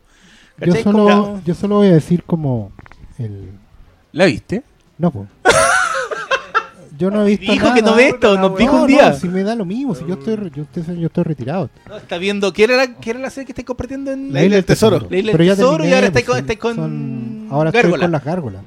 Héroes góticos. Oh, esa es la que está en. Esa, esa me tiro yo después de Corra. No, mira, hay una... No, yo no estoy viendo, no la voy a ver. No tengo ni un cómic de WandaVision. ¿Por qué tendría que ver esto? Elizabeth Olsen. Lo que me... es una buena razón. me, me llama la atención Catherine Hahn en que, mi era, caso. que era lo que ter- terminaba que que para mí era interesante de saber en torno a este fenómeno de este estreno particular era si en Disney Marvel iban a mantener la estrategia, la fórmula, la respuesta para tener a su público cautivo aún. Porque honestamente, después del, del- de la vorágine que fue el tema de los Vengadores y todo eso, y ese inevitable cierre de capítulo 1, compre aquí su tomo recopilatorio y dice para la casa, eh, tenéis que abrir un tomo 2. Y igual estoy impresionado de que con este nivel de IP, los buenos hayan conseguido mantener la audiencia fiel, el hype, toda la cuestión, toda la marca funcionando.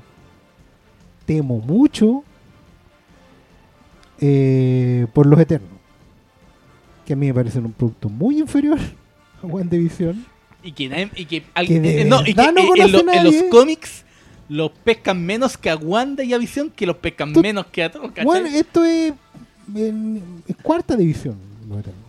Ya, pero a los Guardianes de la Galaxia era lo mismo, güey, y le fue la No, raja, los ¿no? Guardianes igual estaban en, Estaban terce- en tercera. Estaban en tercera no, peleando el estaban en ascenso. primera vez. Estaban, estaban peleando el ascenso. es Era de Puta primera la vez. Era el ascenso. Es buena esa porque los Guardianes de la Galaxia están al mismo nivel que WandaVision. ¿Cachai? Wanda- mira, te lo voy a poner así, porque lo- ahora ustedes también, eh, queridos que están escuchando, pueden revisar en las animaciones Marvel que están en Disney Plus una serie de los años 90 llamada Los Vengadores, doblada en Chile, por cierto, lo cual es señal inmediata de que era una animación callampa.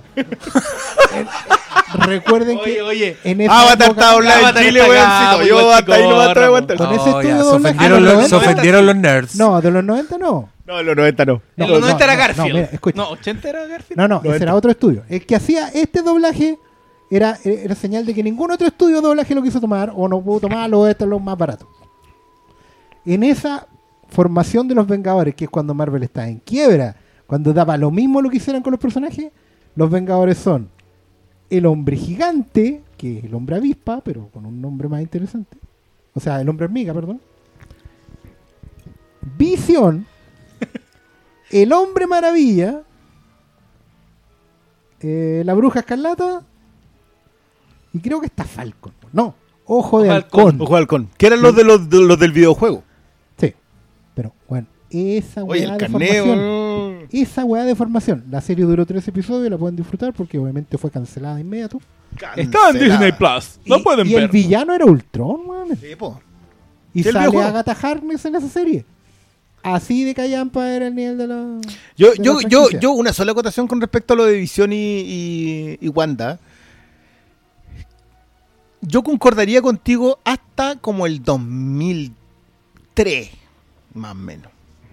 Ah, tú decís por lo que vino de, Sí, de la, la entrada de Bendis colocando a Wanda en, en la casa de M primero y, y finalmente como el villano de los nuevos Vengadores, igual, igual diría yo que tuvo repercusión. Uno, eso por un lado.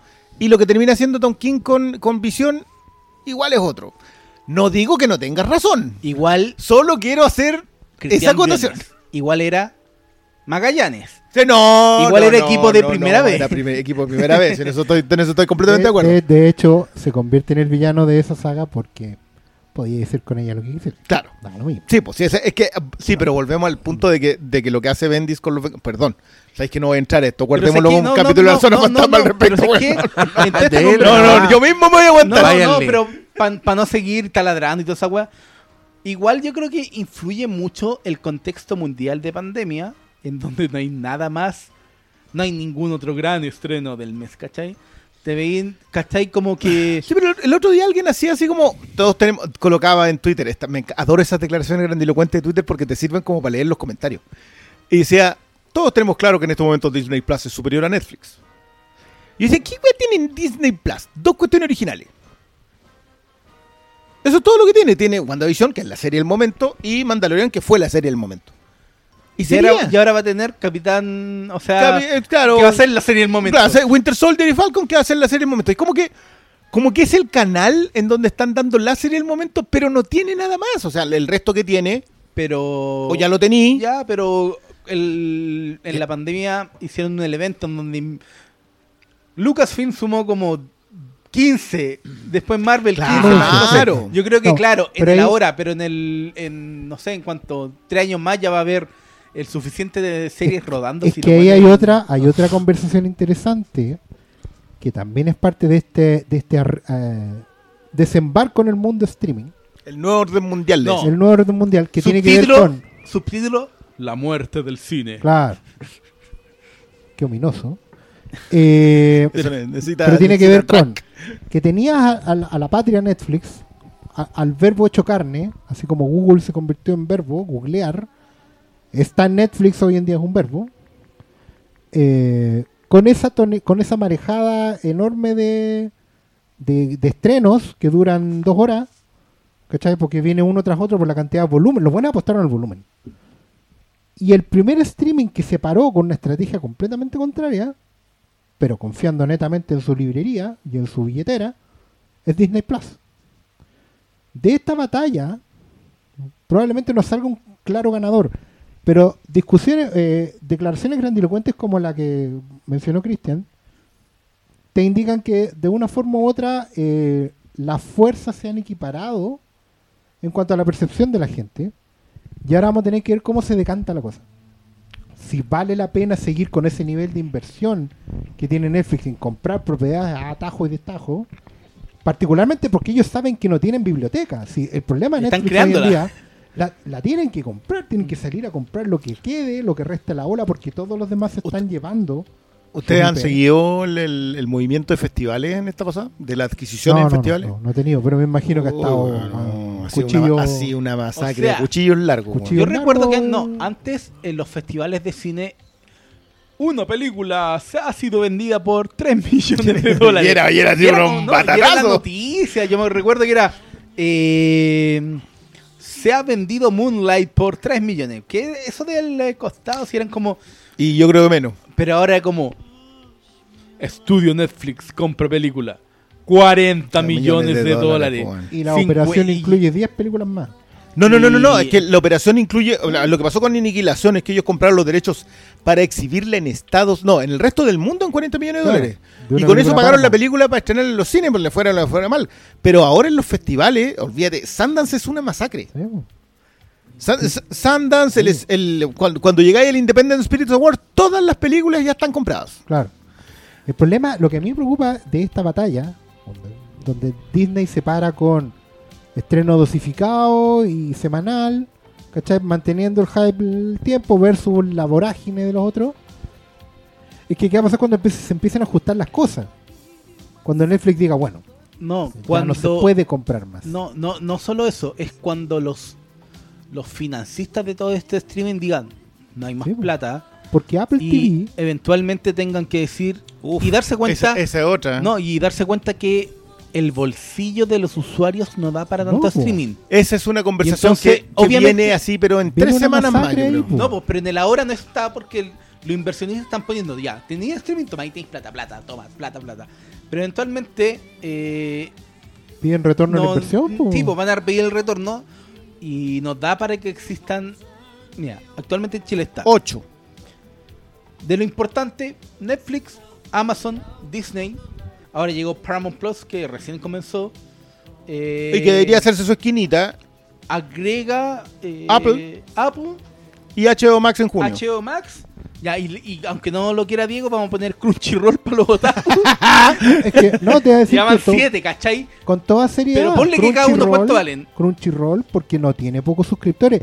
La única No, po. weá que pagan es Crunchyroll. Sí, po, la única. el agua. juntan entre Ya, cinco para y- pagar esa weá. y- Y, y el el de la WWE Network. Ah, sí, pues ahí ya. Y También se juntan de a cuatro los cochinos Y, para pagar. y acá weá. nos estáis contando de que los, los- los más cinéfilos que pueden no ir por Crunchyroll o por la Y está WWE ¿Cómo se van llama? por Movie, Movie. por Qubit o por Filmin.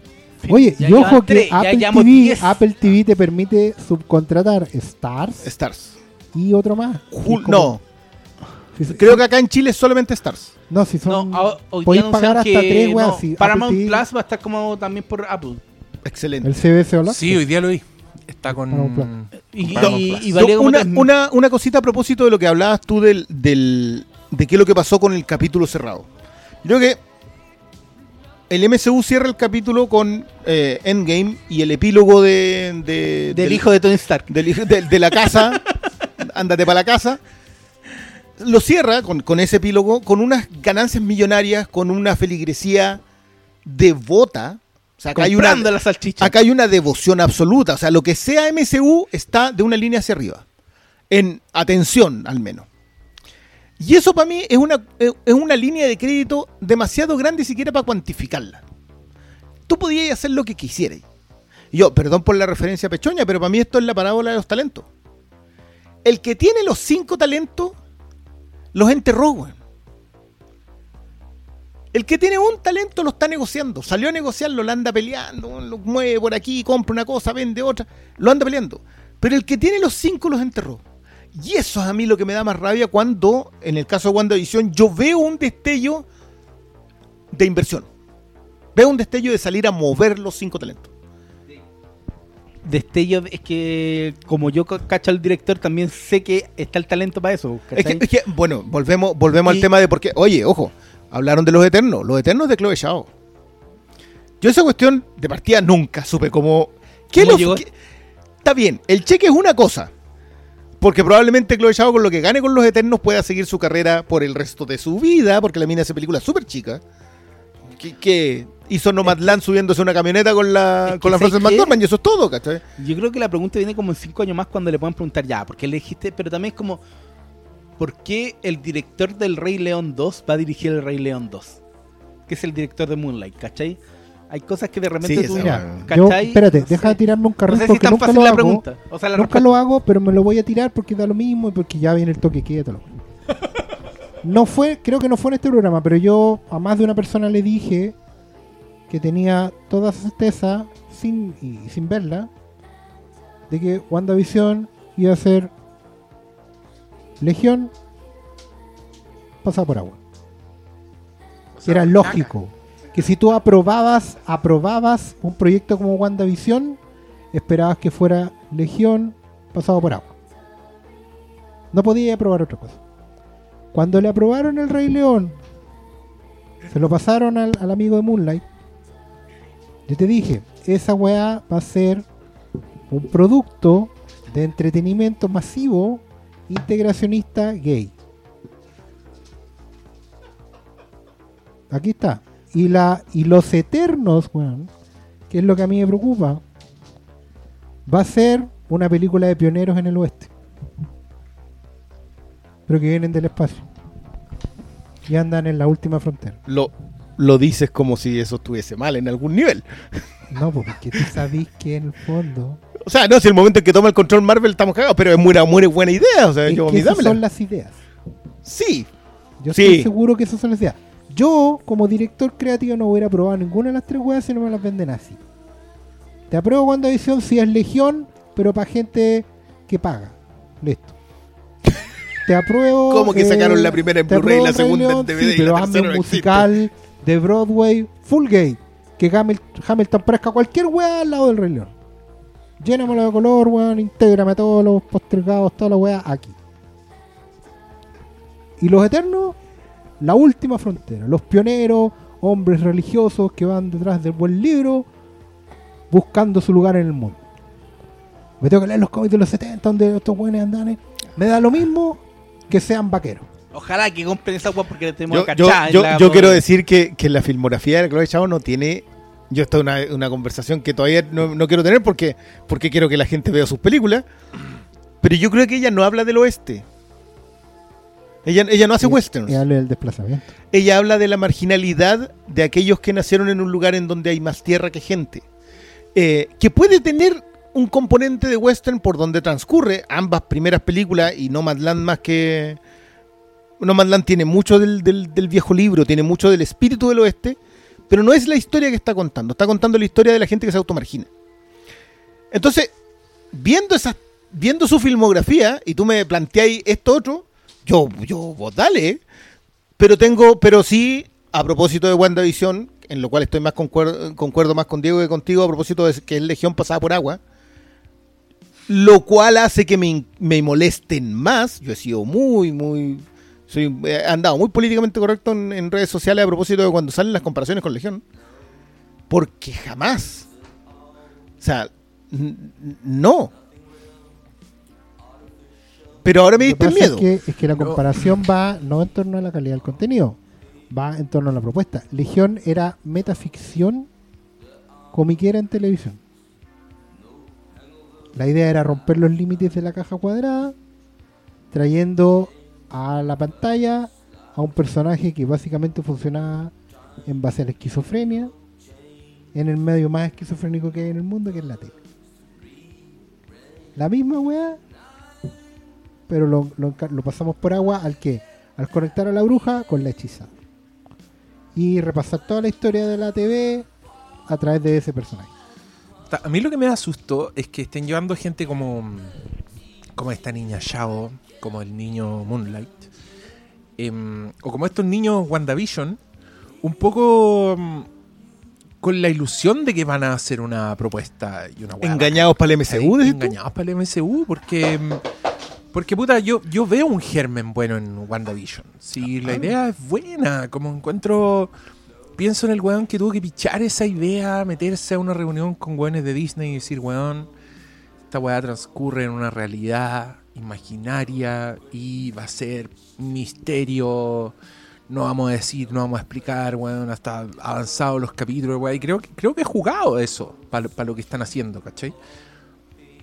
Pero me asusta que en el proceso esa weá o se termine aguachando, les terminan matando la idea. eh, además tienen unos contratos así que, weón, Es que, ¿sabes nunca qué? vamos a saber cómo fue la weá, el- el- la interacción, cuánto tuvieron que ceder de su idea original, ¿cachai? Pero, claro, también me da susto de que, de que estén, por- porque no son tontos, pues. es que a mí no me da Y es bacán susto, ¿sabes ir un paso más adelante y llamar a gente inteligente y gente bacán para ¿Sabes lo que pasa Claro, aquí, po. weón? ¿cachai? Lo que pasa es que igual, lo que decía Cristian, hay un cheque ahí que probablemente te financie toda la carrera.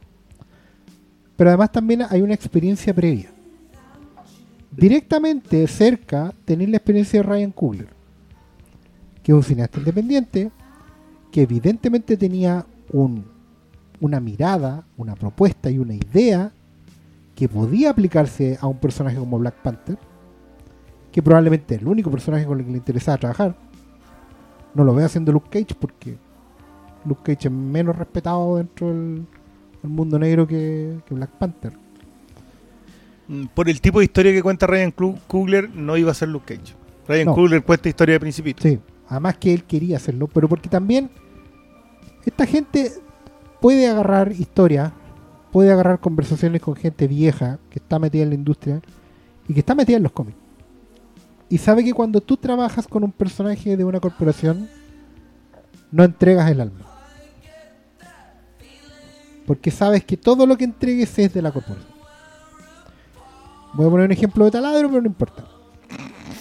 Cuando Stan Lee tenía que empezar a retirarse en Marvel, tenía que empezar a soltar lo- las propiedades, se la empezó a pasar a un cabro que trabajaba con él que se llamaba Roy Thomas. Roy the Boy.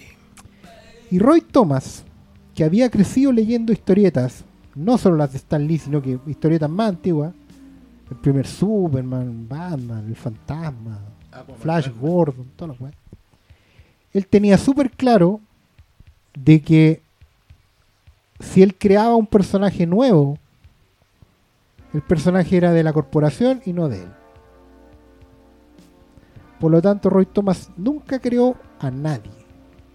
Roy Thomas lo que hizo fue agarrar los personajes viejos y contarlos de nuevo. Roy Thomas trajo a Conan, trajo de nuevo al Capitán América, trajo a Namor, trajo a la Antorcha Humana. Cuando Roy Thomas creó a Visión, no creó a Visión. Lo que dijo fue, Visión va a ser un androide que es básicamente la reconstrucción de un personaje Marvel de los años 40 que se llama la Antorcha.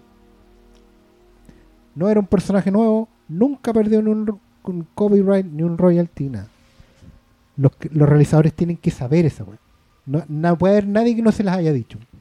Teranco anda por todos lados ahí. Teranco nunca creó a nadie, pero cobró por todo. Era, era un- el hombre era un mago. Bueno, todos los guionistas que han tenido éxito en la historia y que han terminado también pasándose a la tele y toda la weá, y al cine y toda la weá, saben que no podías entregarle el poto a la corporación. Le podía entregar el alma, pero no el poto. O que tu nombre tiene que ser lo suficientemente importante para ser recordado por haber hecho algo. Exactamente. Como, Como pasa con Lee. Frank Miller, po. Como Stan Lee. Frank Miller nunca ha entregado nada de él a la corporación.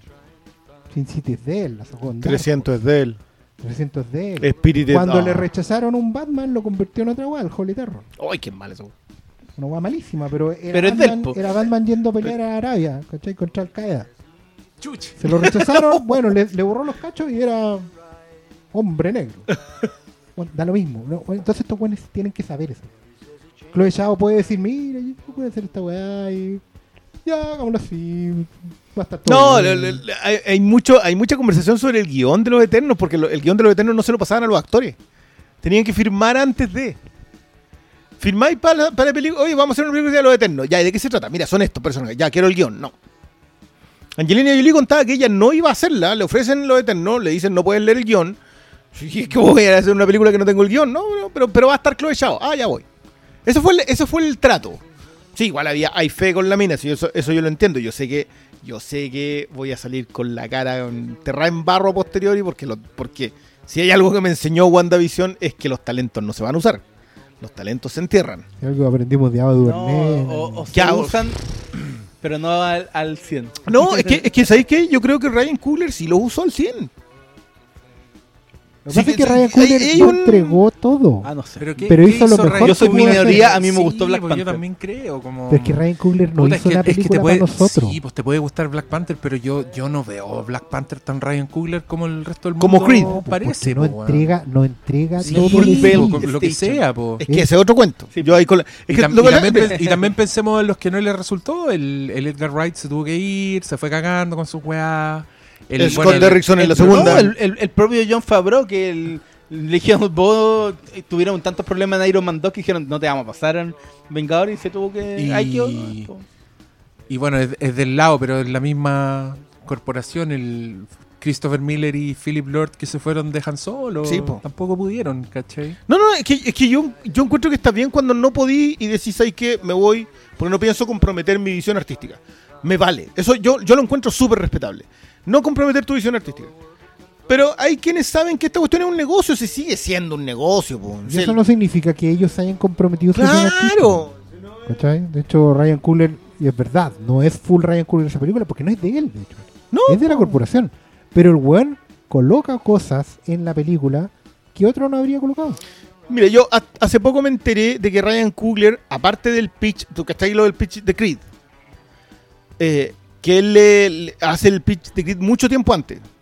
Son muchos años antes, antes de la primera Expendables.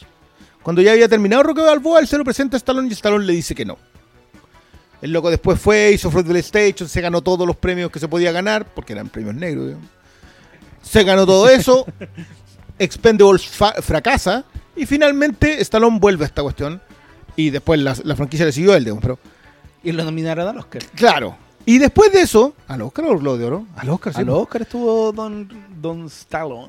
Después Don de eso, le presenta el pitch eh, del príncipe de Zamundia a Eddie Murphy. Y Eddie Murphy se niega porque dice que si hay una película de nuevo de Coming to America, no puede ser el protagonista alguien más. Tiene que ser él. Por la IP. Por la- probable- probablemente por eso. Yo, yo, yo no, no le tengo tanta fe a la segunda, la veo mañana. Yo la vi. Yo, yo sé que tú la viste. No le tengo tanta fe, pero aún así creo que es válido lo que hace eh, Murphy. Pero también entiendo que la idea de, de oye, ¿sabéis qué? El príncipe, podemos contar la historia del príncipe. El príncipe negro es un buen personaje Y lo necesitamos. y lo necesitamos. Y esa cuestión, bien, con más perspectiva ahora, con, la- con, con esta información, con Black Panther, con Creed, lo puedo entender. No, no solamente lo puedo entender, aplaudo que el loco vaya a seguir por esa. Pero no sé con qué viene Kugler. O sea, post, fíjate los rusos post exitazo. Los rusos salieron de dirigir capítulos de Community y Arrested Development a ser los niños dorados. ¿Qué han hecho con el oro de los niños dorados? La de los puentes. Con- Vein- 21 puentes que sí. Y, y, de- No, y Deadly por ellos, po. no y Deadly Class como productores No, y la de Clint, esa mierda de Clint Eastwood que hicieron para Netflix, pero eran productores también. Ya, pero O sea, siempre- Uno, uno escribía el Ah, guion, que es una mierda. Yo pero- creo que son guiones ¿Cuál que es esa? escrito. Ay, La no me acuerdo. La de Netflix, no me acuerdo cómo se llama. comando, el, el Thor es un comando que va a rescatar a un niñito de Ah, de narco. sí, sí. Esa Tampoco. mierda, una- que era como Eraser no no como, no como Eraser No, si tienen, No toda la pinta, tienen toda la pinta, sí o no, ¿No? haber sido guiones escritos en el año 90. No, sí, Son puros guiones noventeros que quiero, quiero decir que el guion que el guion de The Five Bloods fue escrito en los 90 su primera se película. puede hacer bien La primera película que va a hacer esta de Apple con. Con Tom Holland Cherry, que es como de un loco que, que, que ha metido con en el. estrés postraumático Sí, estrés postraumático. Y metido en, como en la en el problema del opio en Estados Unidos, de los opioid- opioides. ya no no pero, pero, pero yo me refiero que ellos ellos hicieron lo que decía Oscar armaron su propia IP salieron por- hicieron Deadly Class lo cual lamentamos pero aparte de eso yo, yo igual siento que la la la después James Gunn qué ha hecho Escuadrón Suicida. Escuadrón. ¿Cachai? Ahora Que es un viene- soft reboot. ¿Qué, qué hacen en realidad estos tipos con el cheque? Porque yo, de nuevo, aplausos por el cheque, aplausos por, com- por entregar talento pero no comprometer tu visión artística, pero después qué? Sí, en ese sentido los actores le está yendo... Están haciendo más cosas Ah. con la plata. El mejor ejemplo yo creo que es Fabro, que nunca fue Pero Favreau apostó a ser Kevin Feige. tipo, pero y lo logró. Y lo Yo logró. lo logró. Pero de los directores de Marvel es como De hecho, se nos van a empezar a olvidar. Peyton Reed terminó dirigiendo capítulos del Mandaloriano. Es que yo creo que hay varias, hay varias clasificaciones, pues yo no sé si pondría a la misma altura, el- o sea, el- los rusos son una weá y Ryan Coogler es completamente distinto. Y yo creo que James Gunn está haciendo lo que quiere. El weón hizo... mm, ha hecho pura weá, se nota, Sí, siempre pues, le gusta. eh, o sea, él viene cuando de tú ahí, ves- po. Cuando tú ves la Guardiana de la Galaxia, hay un weón que lo está pasando bien haciendo esa película. Ese weón Y está probablemente haciendo vaya a pasar lo exactamente mismo con la película Suicide que- Squad. Sí, weón, le encanta la weá. Entonces creo que Y ahí en se da feria. una conjunción muy afortunada de que este weón es- vende justo lo que le quieren comprar, ¿cachai? Pero Qué lindo claro, eso. El, el salto de la, de la Chloe Zhao a Marvel es una weá que a mí me tiene... ¿Sabes que igual hay una cuestión que a lo mejor no vemos también? Que es decir, claro, ¿qué hace Ryan Cooler con, la, con el cheque? digamos? No podemos, o probablemente no nos vamos a enterar todavía de cuántos microfilms esté Esté produciendo. financiando. pues. financiando escuelas, eh, weones con... No, no, no sé. Es que en esa parte, yo el otro Sí. día, a propósito de, de los créditos de Scorsese del 2020, eh, segundo documental con, con esta señora, Ah. que está- porque ya, ten- ya tenía uno anterior de mediados de los 90, creo. O sea, ten que pensar que para. Ya, en el caso de mi amigo Martin. le Marty. Martin. No, ¿le pagaron cuánta plata? ¿100 millones de dólares en Netflix? Yo sé que le, sí, yo sé O que sea, le pusieron, un palabras- cheque- ya, pero de esa igual llegaba plata a Don, a Don Scorsese.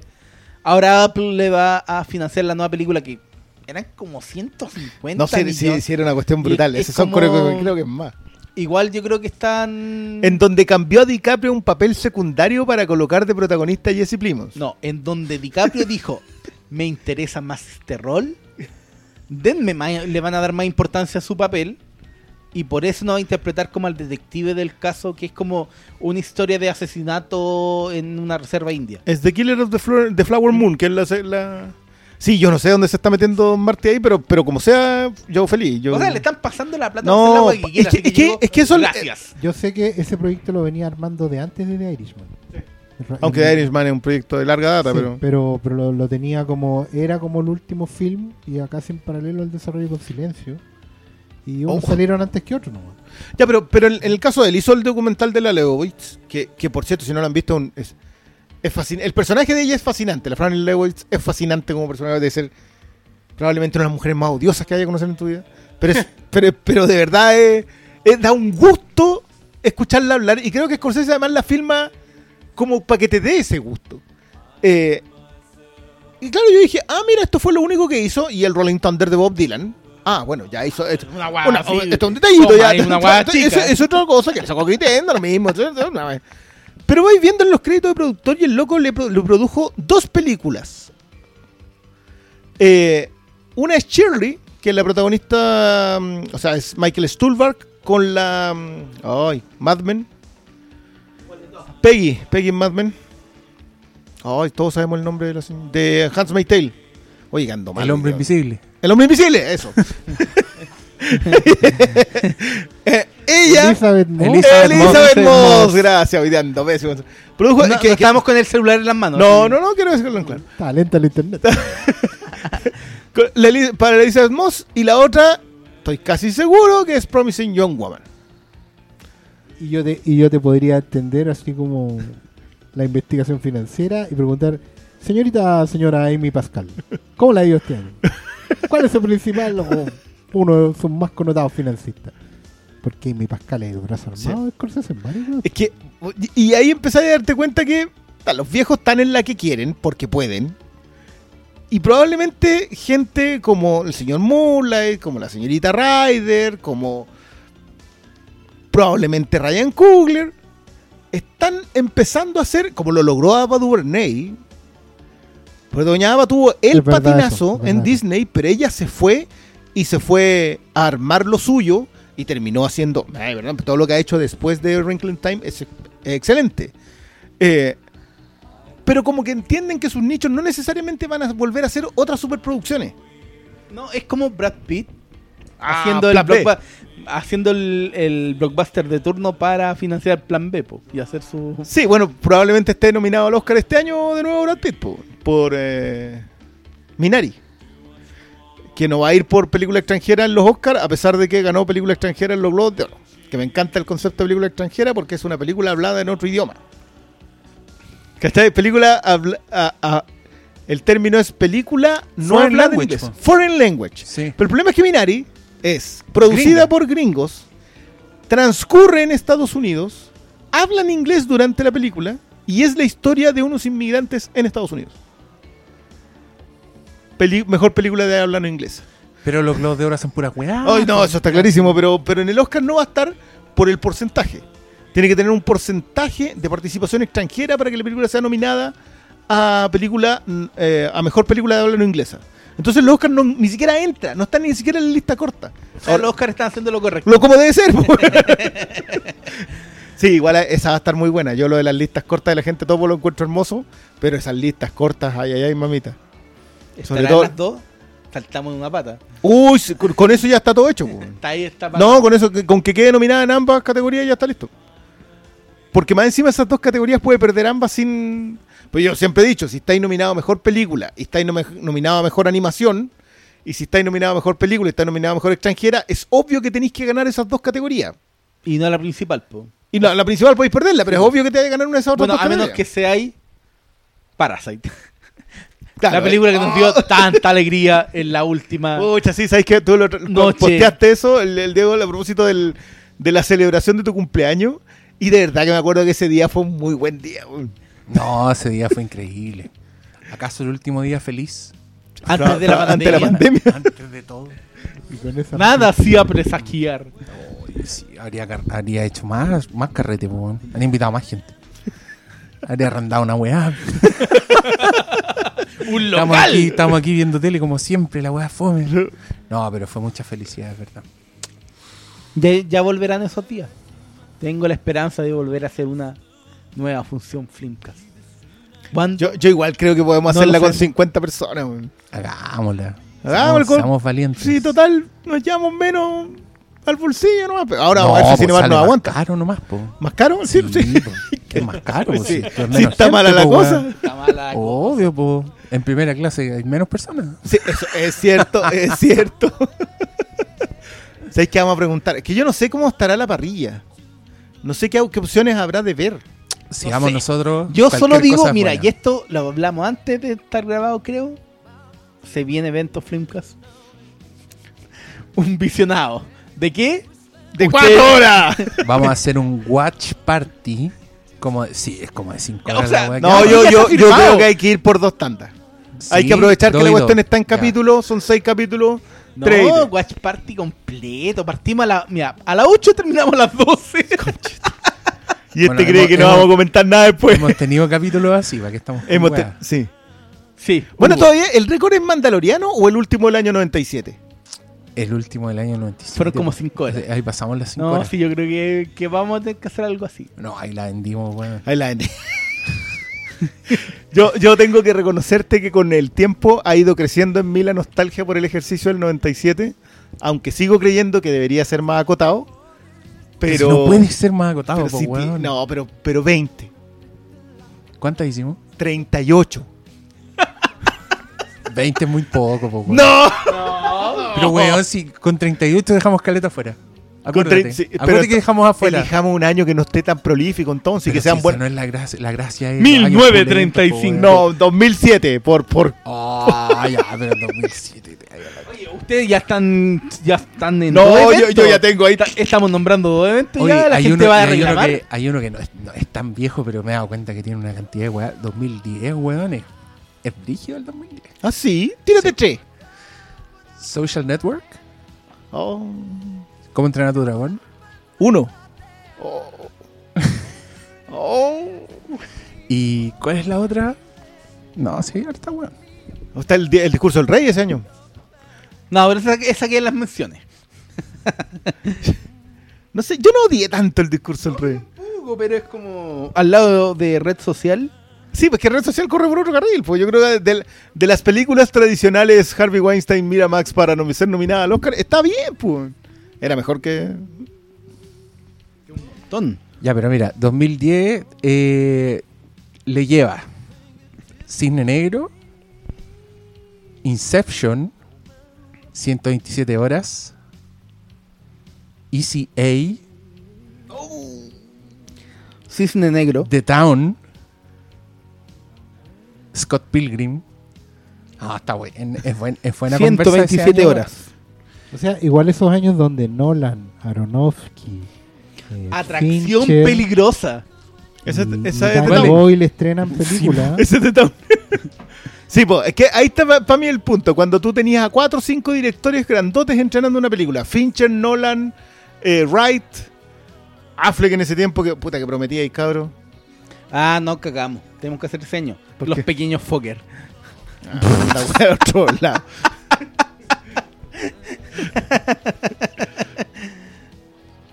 ya, pero eso, ¿viste? A mí eso me parece un año muy interesante. Porque tenéis 10 así potente. Sí, este, este no tiene tanto. Es que El 87, por ejemplo. Ah, No, no, 87. ah, sí, No, sí, ya. sí lo he visto, Oye, el pero es que 87. El 87 es más bueno que el Quizás ¿No? podría- ¿O cuál era dos- el que decía Oscar? partes. ¿68? Uy, ese también. No, no, 68 estáis locos, eso no terminamos jamás. po. El 68 es Planeta de los Simios 2001, Pandilla Salvaje. po. Ahí tenéis por lo menos una favorita de cada uno en, en el panel. Bebé Rosemary. Oh, Pero claro, esas están nominadas al Oscar Pero del no sé, 69, son La noche, están- la no- noche de los muertos vivientes. ¡Oh! no están tomando en consideración lo que están pro- proponiendo Yo- y prometiendo. yo- una promesa. la Yo creo que el 2010 a mí me parece más razonable porque vamos a encontrar 10 top. Y 10 en, en- ahí, en la medianía de puede, la o tabla. puede ser más divertido porque hay 10 top de los cuales nos extendemos y 10 cornetas que hacemos pedazos en 5 minutos.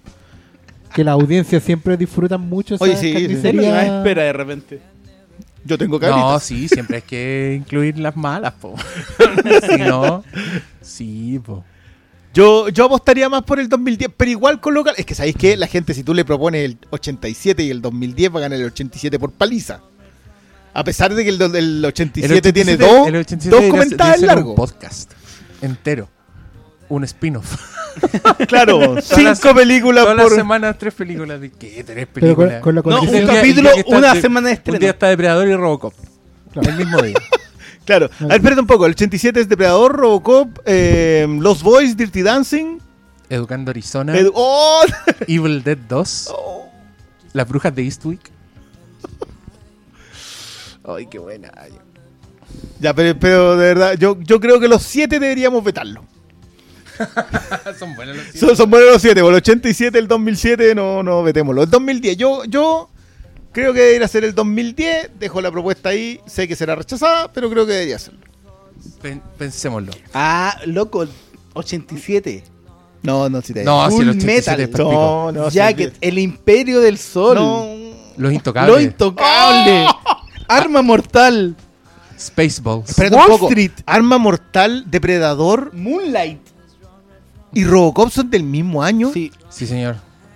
El 87 está Las vetado. les brujas de. Eastwick. Sí, pues no. eso, eso. No, pero es que, es que a mí me encanta ese año porque es un año en que estrenaron películas. Educando Escuchen. Arizona. Stanley Kubrick, los hermanos Cohen, Sam Raimi, Brian De Palma, Steven Spielberg, George Miller. Un año que todos esos weones están produciendo. Oh, la weá hermosa. Ya, pero yo creo que primero el 2010 y si sacamos gente así con, con, con Patreon, donaciones, colecta, rifa, lo que sea, el 87 como, como spin-off. Eso, eso es lo que yo propongo. Porque si va a hacer ese esfuerzo, pues yo No, ya, pero eso se va para el Patreon. Oye, pero Ya. usted no se dan cuenta. Oye, te- quiero, quiero felicitarte por el nombre porque yo de verdad que siendo alguien que no ve Los Simpsons, a la más grande le puse Cucast. Me parece el mejor nombre para un podcast de Los Simpsons. Mi Patreon tendrá un podcast exclusivo de los Simpsons y se llamará No sé si le A la grande le puse Cucast. están tomando el peso de que prometieron primero un podcast de cuatro horas de una película que la Ah, gente pero- ya sabe. Pero, pero, a ver, Paulo, que era- lo íbamos a hacer igual. No, el podcast ahora- de Justice League iba a durar no, 20 horas pero este igual. dijeron que era Watch Party. La gente va a estar Luego con, hicimos comentarios de Man of Steel y de Globo, Batman con, v Superman. con Serpentina. Va a ser una fiesta. Yo, porque loco, es Watch Party. No, no, tenéis idea lo, lo- cuánto lamento la negativa por parte de la compañía a prestarnos esa película para hacerla en el cine. No se Quemé, puede. loco, quemé todos los puentes posibles. Hice todas las llamadas que tenía que hacer. No. Pero, weón, ¿por qué no? Porque va a estar en el streaming el. Yo aquí te voy a dar mi, mi plan maestro Ocean's Eleven para hacer esta weá, pero voy a cortar la grabación para que nadie escuche. Pero mira, si hacemos una weá clandestina, onda en, en el Insomnia Cine, pero toque qué weá, esta weá nadie puede saber, entonces todo encerrado. Una weá así que obviamente se va a filtrar y nos van a funar en todas partes, pero creo que vale la pena nos juntamos, nos encerramos, por ejemplo en la Insomnia en Valparaíso. Y ahí pico con el aforo, toda la weá, pues si es clandestina la weá. Vale la pena que muera el Flimcast por ese evento. Cine lleno. Si no va a morir, weón, no va a morir. Demandados por la corporación Warner Loco, Bros. pedimos, pedimos los celulares a la entrada para que nadie grabe la weá y nadie los suba.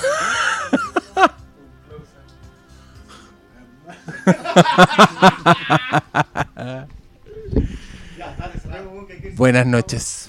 Chao, chao. Adiós.